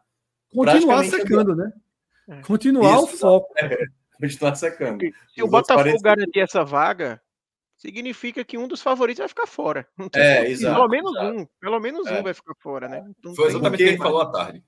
É. Porque eu acho que a questão do River, mesmo tendo enfrentado já dois aí, eu acho que ele não vai ter. Porque assim, quando enfrentar o ABC, quando ele for enfrentar, sabe, as outras equipes, assim, todo mundo vai olhar para o River, o Náutico, por exemplo, vamos pegar o River. Aqui eu tenho que fazer três pontos, entendeu? Então eu acho que eu acho que eu acho que o River pode talvez entrar na disputa se ele conseguir manter um aproveitamento tal como a gente estava citando da Juazeirense no começo do campeonato. Se ele aproveita muito bem em casa, sei lá, faz 10 pontos, 12 pontos em casa, e soma, sei lá, três pontos fora, dois pontos fora, aí o, o River pode ter uma possibilidade. Mas sem, eu não consigo olhar o River na mesma toada dos outros cinco, não. Não, também não. É, João Vitor faz um comentário aqui. Fred, eu acho que na próxima rodada a América e a ABC vão focar no estadual. João, vê só. Se o ABC ganha o jogo amanhã, claro que não. Ele entra no G4 e aí muda totalmente é. a, a, forma com que ele joga o campeonato. A gente tem que esperar o desfecho. Por isso que eu estou dizendo, hoje, infelizmente, as análises são. Tudo passa pelos 45 minutos de amanhã né, de ABC e Botafogo. Eles são muito favoritos no Potiguar, Fred. Assim, é o primeiro sim, turno, é uma semifinal. Eles nem vão jogar no, no final de semana, exatamente pelo erro da CBF, atrapalhou a Federação Potiguar de realizar as semifinais já nesse final de semana. E, mas eu acredito que no, isso não vai tirar o foco deles, não. Eu, eu acho que a América e a ABC. É. O América tá. O América é o América, é... veja só. O América ele vai ter que pensar um pouco da, da linha que foi falada por River aqui. Ele já pegou Bahia e Fortaleza. O problema é que ele perdeu em casa do Itabaiana. Pô. Perdeu os três, hein? Ele perdeu em casa do Itabaiana, que tira completamente qualquer lógica de análise do América. Aí vamos o supor, a gente tá falando América, aqui. O problema do América também é, é bola, né? Veja, exatamente, vê sorte. A gente tá falando em 13 pontos por Vitória, que é o quinto. Tá certo? Se o Vitória, fiz, se o Vitória fizer os 13, acabou pro América, pô. O América não vai fazer 13 de 15. É, não vai fazer. Né? Então, assim, para mim, o jogo chave da próxima rodada chama-se Vitória e Náutico. Concordo. Concordo. Vitória e Náutico é o jogo chave da rodada. Tá? É o jogo chave. Para os dois talvez grupos. Você, é, talvez seja o mais ganha, Porque se o Náutico ganha, pode significar três vagas é. sendo encaminhadas no grupo é. B. É porque, assim, é, é em, termos, em termos de talvez embate, né? Esse esporte Fortaleza seja mais atrativo. Mas Sim, eu claro, acho. Claro, claro. É... só, o jogo que vão permitir, o grande jogo da rodada é Esporte Fortaleza. É, inclusive, inclusive, vai ser o único jogo do SPT do dia. Então, a tendência é que passa em todos os estados claro, do Nordeste. Eu tinha passado para Fred mais cedo. Tirando, tirando o Sergipe. Né? Mas, mas eu acho que o, o, jogo realmente que vai dar o tom de cada grupo aí é esse é, duelo. Porque o esporte, veja só, se o esporte perder de Fortaleza, não, não, não interfere na matemática que a gente mesmo trouxe do esporte aqui. Foi. Se o CRB perder do River, não interfere na matemática do CRB. O Ceará, sim. Obviamente, se o Ceará não fizer os três pontos com a ABC, aí se complica. Mas eu, a gente considera que o Ceará vai fazer, vai para oito, pode até terminar com o líder sim. do grupo ao final da, da, da quarta rodada. Mas o do Vitória é muito determinante. O do Vitória é muito determinante, porque além de ser o quinto, além de ser o quinto, ele está com Bahia e Fortaleza na contramão. Então, se ele não faz os três pontos contra o Náutico, de fato, aí você já, veja só, encurtar para 12, para 11 esse grupo, já abre muito horizonte da turma que de, de CRB, de Botafogo, já abre muito horizonte. É. Tá? Só uma correção, Fred. O Bahia que, que fez 13 pontos e não classificou foi 2022, tá? O do ano tá. passado o Bahia fez uma campanha bem fraca, ficou atrás até do A temática é muito louca. Né? estranho. Foi, o Bahia pontos não passou, o Vitória já fez 7 e passou. o Bahia... Aliás, passou sem vencer. Só, só, uma, só um ponto, por exemplo, Cássio. Nesse ano que o Bahia fez 13 e não passou, o lanterna do grupo foi o Floresta com 7. É. E o Vitória passou na outra chave. Exatamente. O Vitória passou numa vez com 7 e o lanterna do grupo, quando o Bahia não passou, foi o Floresta acho... com 7 pontos. Agora, esse jogo, esse do Bahia, eu acho que foi aquele campeonato que o Bahia estava mal e ganhou os dois últimos jogos. Se não me engano, ele estava eliminado e chegou no, com 13 pontos ganhando os dois últimos jogos. Ué, esse, esse, eu acho que esse é o 2019, foi o primeiro ano dessa, desse formato. Eu acho que esse aí é o, não, é o, não é o gol do Pimentinha, não, pô na última rodada. É, o Bahia foi eliminado, foi eliminado no gol de Sampaio Não, o Bahia foi 22. Essa campanha do Bahia é 22. Não, é, 22. Foi eu, falando... eu acho que foi Cleitinho. É, essa dos sete pontos, a dos sete pontos do Vitória é que o Bahia também não passa. Ele estava no é, o Bahia, o Bahia caiu na primeira fase nos últimos dois anos. Isso, mas ele também tinha caído, acho, se não me engano, em 2019. Não, o Bahia só passou duas vezes, de cinco. É. Mas 2019 eu lembro que ele não passou. O Vitória passa sem vencer e o Bahia fica fora, tendo uma pontuação bem melhor do que a do Vitória. Eu acho que o Bahia passou é, nesse formato, nesse formato, exatamente, só passou duas vezes em cinco nesse formato. É. Enfim, mas. Bruno Bezerra pergunta se Vitória e Náutico já é próxima quarta. Sim, tá? É, próxima quarta, a gente tem na próxima é o jogo quarta. Que abre a rodada. É. Sete da noite. Vitória e Náutico, Botafogo e Altos e Maranhão e Juazeirense. Vitória e Nove e Náutico meia. ESPN. Exatamente. Nove e meia, Esporte e Fortaleza. No Tá? SBT para o Nordeste. Aí na outra quarta, na quarta, dia 28, tem América e 13, River e Itabaiana, Ceará e ABC e CRB e Bahia. É e esse também, se eu não me engano, esse CRB ter Bahia também será para o SBT para o Nordeste todo. Também Isso. será Uma- SBT para o Como a Nordeste. rodada todo. foi desmembrada, o SBT vai ter dois jogos. Em vez de ser, em vez de ser um horário, dois jogos no mesmo horário, vão ser dois jogos em horários separados. Aí a quinta rodada acontece, a quinta rodada acontece na terça e quarta da primeira semana de março. Tá? Acontece na terça e na quarta. E aí para, né, Minhoca? A Copa do Nordeste para depois da quinta rodada, não é isso? Isso. A gente Para que vai os ter estaduais andem, né? É, só para repassar. Quando for começar a quinta rodada, essa que o Fred está mencionando, foi que a CBF fez. Deixou realmente para o primeiro é, meio de semana de março. Antes disso, o campeonato pernambucano vai estar acontecendo os jogos únicos das quartas de final. Aquilo que Arthur falou, né? Caso o Náutico se complique contra o Retrô, se ele perder essa chance de ir pra, ele já vai ter esse jogo aqui. E ele joga na terça, no dia. Você tem aí qual dia, Fred? Que é o dia dia Quatro. 5, né?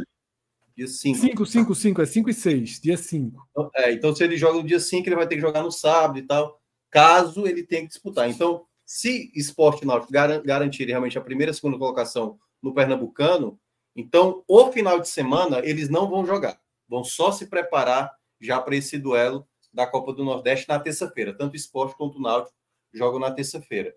E aí, depois desse meio de semana, Os Já jogos, são, os jogos são Náutico e River e Altos Esporte. Isso, exato. Aí, no final de semana, após essa quinta rodada, começa jogos de ida da semifinal do Pernambucano, acho que do Baiano também, do Cearense. Então, a quinta rodada, ela vai ser aí.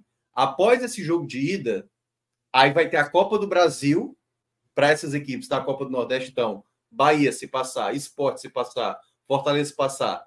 Após o jogo, as semifinais vão, entre elas, vai estar tendo Copa do Brasil, quem chegar na segunda fase. E aí, depois de definir quem vai para a final, depois do jogo da volta da semifinal, aí vai ter sexta rodada, sétima rodada e oitava seguido. rodada. Numa semana, né? Em uma Isso, semana exatamente. resolve Meio de sexta, semana. sétima e oitava rodada. É, meio de semana, final A de sexta semana. rodada é a rodada dos clássicos, né? É pra- Isso, sexta rodada é a rodada dos seis clássicos. Só um Então, a gente comentário vai ter- Aqui, ó. A gente vai Vai, ter. A quarta rodada repartida agora em duas semanas. Depois, a quinta rodada para, adianta os estaduais até as finais, chega na segunda rodada da Copa do Brasil, e aí depois disso volta a Copa do Nordeste para um intensivão. Né? Três rodadas em uma semana. Né? Final Não, de semana, meio de semana, é, fim de semana. Você só errou ali um detalhe, que é, na verdade, é Copa do Nordeste, quinta rodada, aí estadual, Copa do Brasil e estadual de novo, e aí três rodadas de Copa do Nordeste. Isso. É. Perfeito. Tá? Ó, só um É isso. comentário que eu achei, achei curioso aqui, Reinaldo Lira. É, é verdade. O Náutico vai jogar contra Retrô e Vitória com reforço torcida rival. É verdade. Contra o Retrô, a melhor coisa que pode acontecer para o Santa é o Náutico ganhar do Retrô. E contra o É. Vitória, a melhor coisa que pode acontecer para o esporte é o Náutico ganhar do. É o Náutico Mas já está do sendo assim, né? Eu assisti no jogo do Não, Náutico mas é- ontem. não, quando- eu sei que está sendo assim, mas é porque nesses dois jogos, em competições diferentes, vai É. acontecer a mesma situação com rivais diferentes. Achei muito curioso essa constatação. Eu- o torcedor do Santa que jogo- gosta do crime, o torcedor do Santa que gosta do crime pode torcer por um empatezinho. Retrô e Náutico. Porque o não, empate, mas- um empate ou vitória do Náutico, tanto faz para alcançar o Retrô. O Retrô só não pode vencer. E se o Náutico empata, o Santa pode passar o Náutico. Se o Náutico perder do esporte depois. Então, Aí vai torcer pelo Quem gosta do rodada. crime- Ó, o Santa Cruz tem que torcer por alguém. Tu escolhe aí. Vai pelo- veja. Agora, eu falei com o Minhoca antes de começar depois. o programa. Nesse Pernambucano, o tanto que eu torci para Náutico Esporte, eu torci mais do que muito torcedor de Náutico Esporte. né? Pode ter certeza. Resumindo. Eu, eu vi no jogo do é Náutico. é, eu vi no jogo do Náutico ontem. Aí o Náutico me dá aquele contra-ataque no final. Fiz assim, vai te foder, Não, Náutico. mas Não faz isso. deu-. Eu vi gol do Ceará ali, viu? Eu disse, meu amigo. O cara deu inversão, o cara o inverteu uma o bola pior, cara, na cintura, é porra, que- do jogador do Ceará. É que, é que o jogo se desenhou para aquilo, né? Para o crime, né? Porque a É, quantidade de gol que tava perdendo foi assim: ah, vai sobrar um contra-ataque nesse final aí. E teve, o Ceará teve contra-ataque teve, e o teve, é porque errou, né? o jogo. Acabou errando. É isso, tá? Como eu falei, a gente vai dar uma encurtada hoje aqui no nosso programa, no nosso videogui, no nosso raio-x, tá? Cássio tá aí detonado por crise alérgica. É, irmão, é, você quer, quer aqui, ó, ó. Segura aí. Não, tô, tô ferradaço aqui, meu irmão.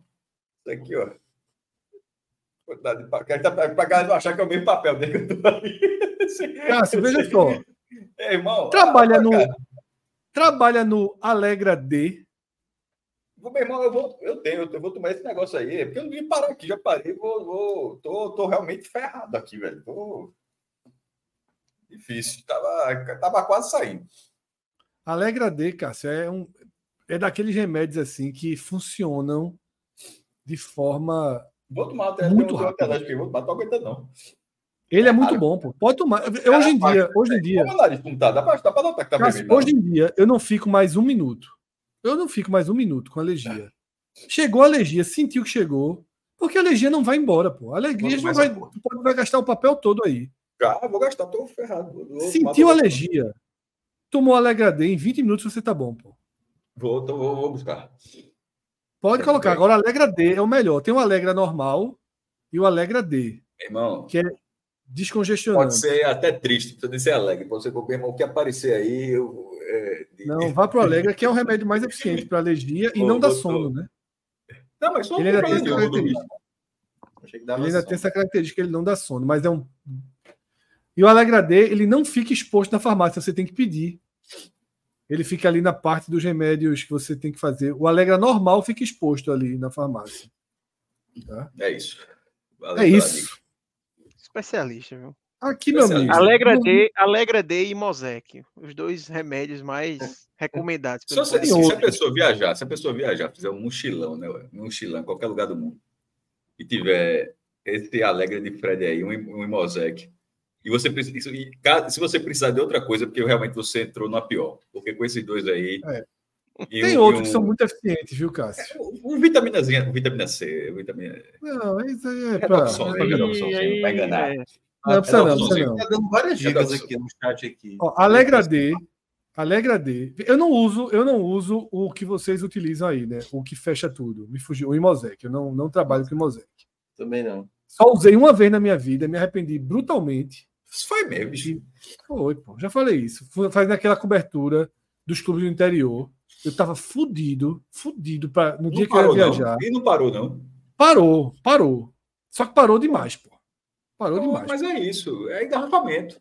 Eu me lembro ali no CT do Porto. Eu enjoado. É pneu queimado na Não pista, saía. Fred. Para, para, para o trânsito. Não, não, não. Eu fui no shopping, no antigo shopping de Caruaru. Tem seu shopping novo, né? O antigão, lá de trás. Fui na Americana lá, comprei uma caixa de chocolate pra ver se furava o bloqueio, porra. Pra ver se furava o bloqueio. Aí porra. tem que- Horrível, Tem que chamar a galocura, pô. Tem que chamar a tropa do Fura Bloqueio, meu. Tem que chamar. só, só chocolate não adianta, não. Mas hoje em dia, Alegra D. Eu uso Floratil, que dá uma melhorada, mas não é tão radical quanto. é devagar demais, é devagar demais. Devagar, Devagar. Quando resolver, você nem lembra que tá doente mais. O Cássio já descobriu esse enterogermina. Meu amigo, regula de um jeito. Todo mundo fala, né? Disso. Cara, Ele é o meio termo. Ele é o meio termo entre o, entre o Floratil e o. mas na verdade o que eu fiz um tratamento há um ano Ele, ele é carinho, É. mas eu, pra mim, e a é o- que eu melhorei muito disso. Eu nem, nem, nem te falei, Fred. Eu não gosto de falar para não dar azar, que a gente dá, dá azul, mas eu, eu, eu, eu tava, tava com problema sério. Problema, Não, tu falou. É. E, e desde que eu fiz o Graças tratamento, a meu Deus, irmão, não. nunca, não foi. É tipo esse, esse remédio que não tem. Pô, você chega lá com- na farmácia é, e cara vai lá atrás, tá, tudo tá já preto, sabe? enfim, o cara precisa. Só pega dessa forma e era. Porra, era. Eu tomava acho que seis, oito pílulas. O tratamento assim, de um mês, bem, bem longo e tal. Mas, é, pô, melhorei demais. Assim, fiquei, fiquei feliz, mas parte da minha vida assim, era muito problemático. E, assim, eu nem lembro a última vez que eu tive um. um que era o H. pylori, né? Assim, que ele, ele desregula você todinho e tal. De gastrite, eu tinha isso, porque fiz aquele, aquele exame, né? E parou. É. Aí parou realmente minha vida nesse. Desde que eu fiz esse tratamento, minha, minha vida melhorou bastante. Então, Márcio Alencar explica bem aqui, ó. Mosec, se você tiver com infecção bacteriana, a tendência é piorar. É. Recomenda recompositor de flora, tipo o enterogermina, que Mioca falou. Eu vejo muita gente elogiando o enterogermina. É. Trabalhei com ele agora no carnaval. Precisei, é eu usei o enterogermina. É, tem um carnaval, o cara bota o florativo, acaba o carnaval, o florativo não resolve. Tem um outro remédio para outro problema muito eficiente, mas não vou citar não aqui, mas é muito eficiente. Ele é da linha. Bora, não, porque a, a, gente tá, a gente está perando irresponsabilidade aqui, sugerindo é, remédio. Tá, aqui, tá difícil. É, tá suger, é, beirando a responsabilidade. Estou fazendo a minha vida e tal. É isso aí. É isso. Vamos encurtar essa madrugada. Eu esperava terminar umas três da manhã, estamos terminando uma da manhã. É um lucro gigantesco aí. Tá? E voltando, só agradecer, dar... só agradecer aí, Fred. Muitas mensagens que o pessoal mandou ali pro meu pai quando eu falei mais cedo. Então, agradecer aí o carinho de todo mundo. Pô, bicho, eu, eu entrei aqui, é, desculpa, que meu pai não estava ainda não. É, ele tem insuficiência renal, Cássio, e aí ele foi chamado sexta-feira para fazer o transplante. Tava na fila há uns 12 anos, e aí sexta-feira ele foi chamado, fez o transplante, está em, em recuperação agora. Ah, porra, que, que notícia maravilhosa. Quantos anos ele esperou, meu velho? Uns 12 anos. 12 anos na fila esperando o transplante. 12? Uns 12 anos. 12 anos. Ele, ele no meio assim também trocou de fila, sabe? Eu acho que ele se inquietou aí disse: "Não, vou para fila em São Paulo, que eu acho que é mais rápido". Aí voltou. Eu acho que talvez isso tenha atrapalhado um pouco. E ele está na recuperação nesse momento. Oi, tá, já fez a cirurgia, é um sucesso, tudo ok, Pô, já funcionando. Ótimo, é, Só recuperando, né? Porque é uma cirurgia relativamente grande, mas está tudo ok, tudo, tudo, é. tudo certinho. Ao mesmo tempo que a ciência é maravilhosa nesse tipo de situação, mas a organização dela para chegar nesse ponto é meio maluco, né? Assim, tipo, 12, 12 anos. Pra, é, não são 12 anos de espera, são 12 anos vivendo numa condição ruim. Não é, é simplesmente, é, né? não é espera, é 12 anos onde você simplesmente tem que viver, porque tem outra situação mais. mais porra, mas que bom que, que, que, que, chegou esse dia, velho. Fico, fico realmente, que bom que você dividiu essa notícia, foi bom perguntar. Foi bom demais, foi bom demais. Por isso que eu, no começo do programa, eu disse, eu quero dividir uma notícia boa aí com todo mundo para começar bem a live. Chega a tá leve, tá torcendo pelo Náutico, pelo esporte, pelo, pelo Náutico, tá, meu irmão, chega aqui, tá, tá abraçando todo mundo. Aqui, tá, é, tá, isso, tá, é isso, Eu sou tá torcedor aí. do trio de ferro. É, como os caras falam comigo, você é, você é o governador, governador de Pernambuco, ele torce por todo mundo.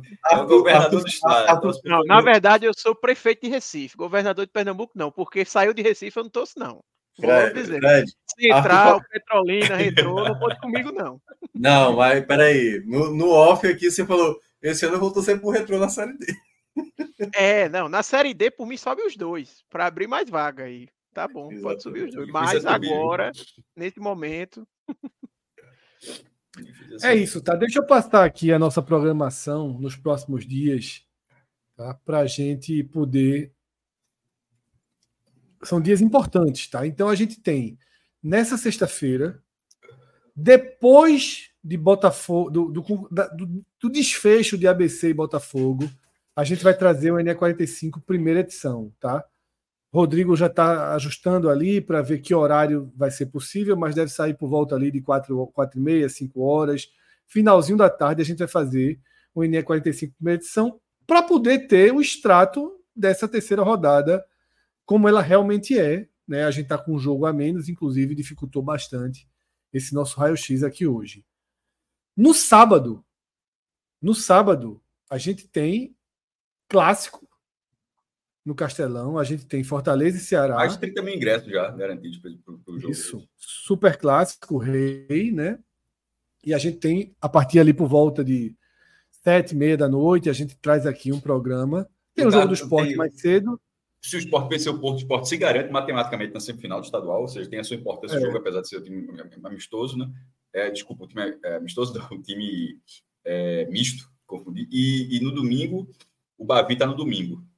Isso, e aí no Bavi, domingo, a gente tem o Bavi, que também traz uma programação especial nossa, e o desfecho é, do jogo do Retrô com o Náutico, né? Que é importante para o Pernambucano, Petrolina com o Ceará.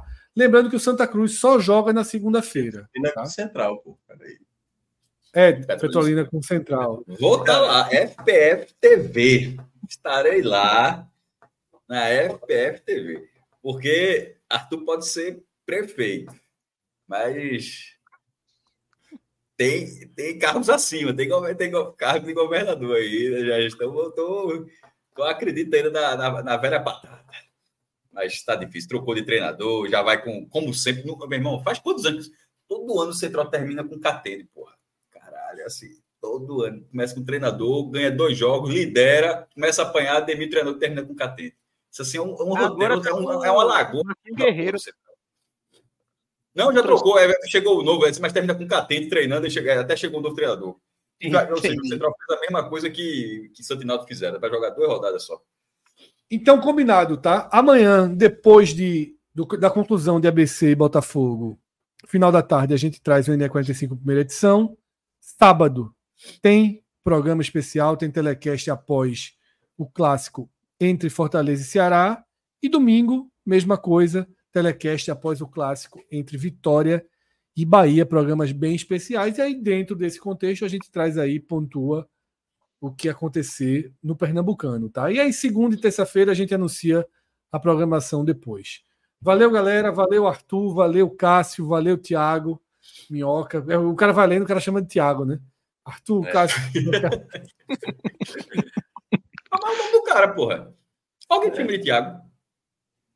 Ah, algumas pessoas chamam de Thiago. Mas a maioria te chama como? Minhoca, te chama pelo sobrenome? Hoje em dia, que eu perdi muito contato com meus amigos de muito tempo, a maioria é Minhoca. É, mas... É isso aí. É, Thiago era mais Então é isso. João Vitor, pode tomar o Miozan agora para dormir tranquilo. Meu é amigo, essa daí foi... Mundo. Essa daí foi sem filtro mesmo. Abraço, galera. Até amanhã. Tchau, tchau.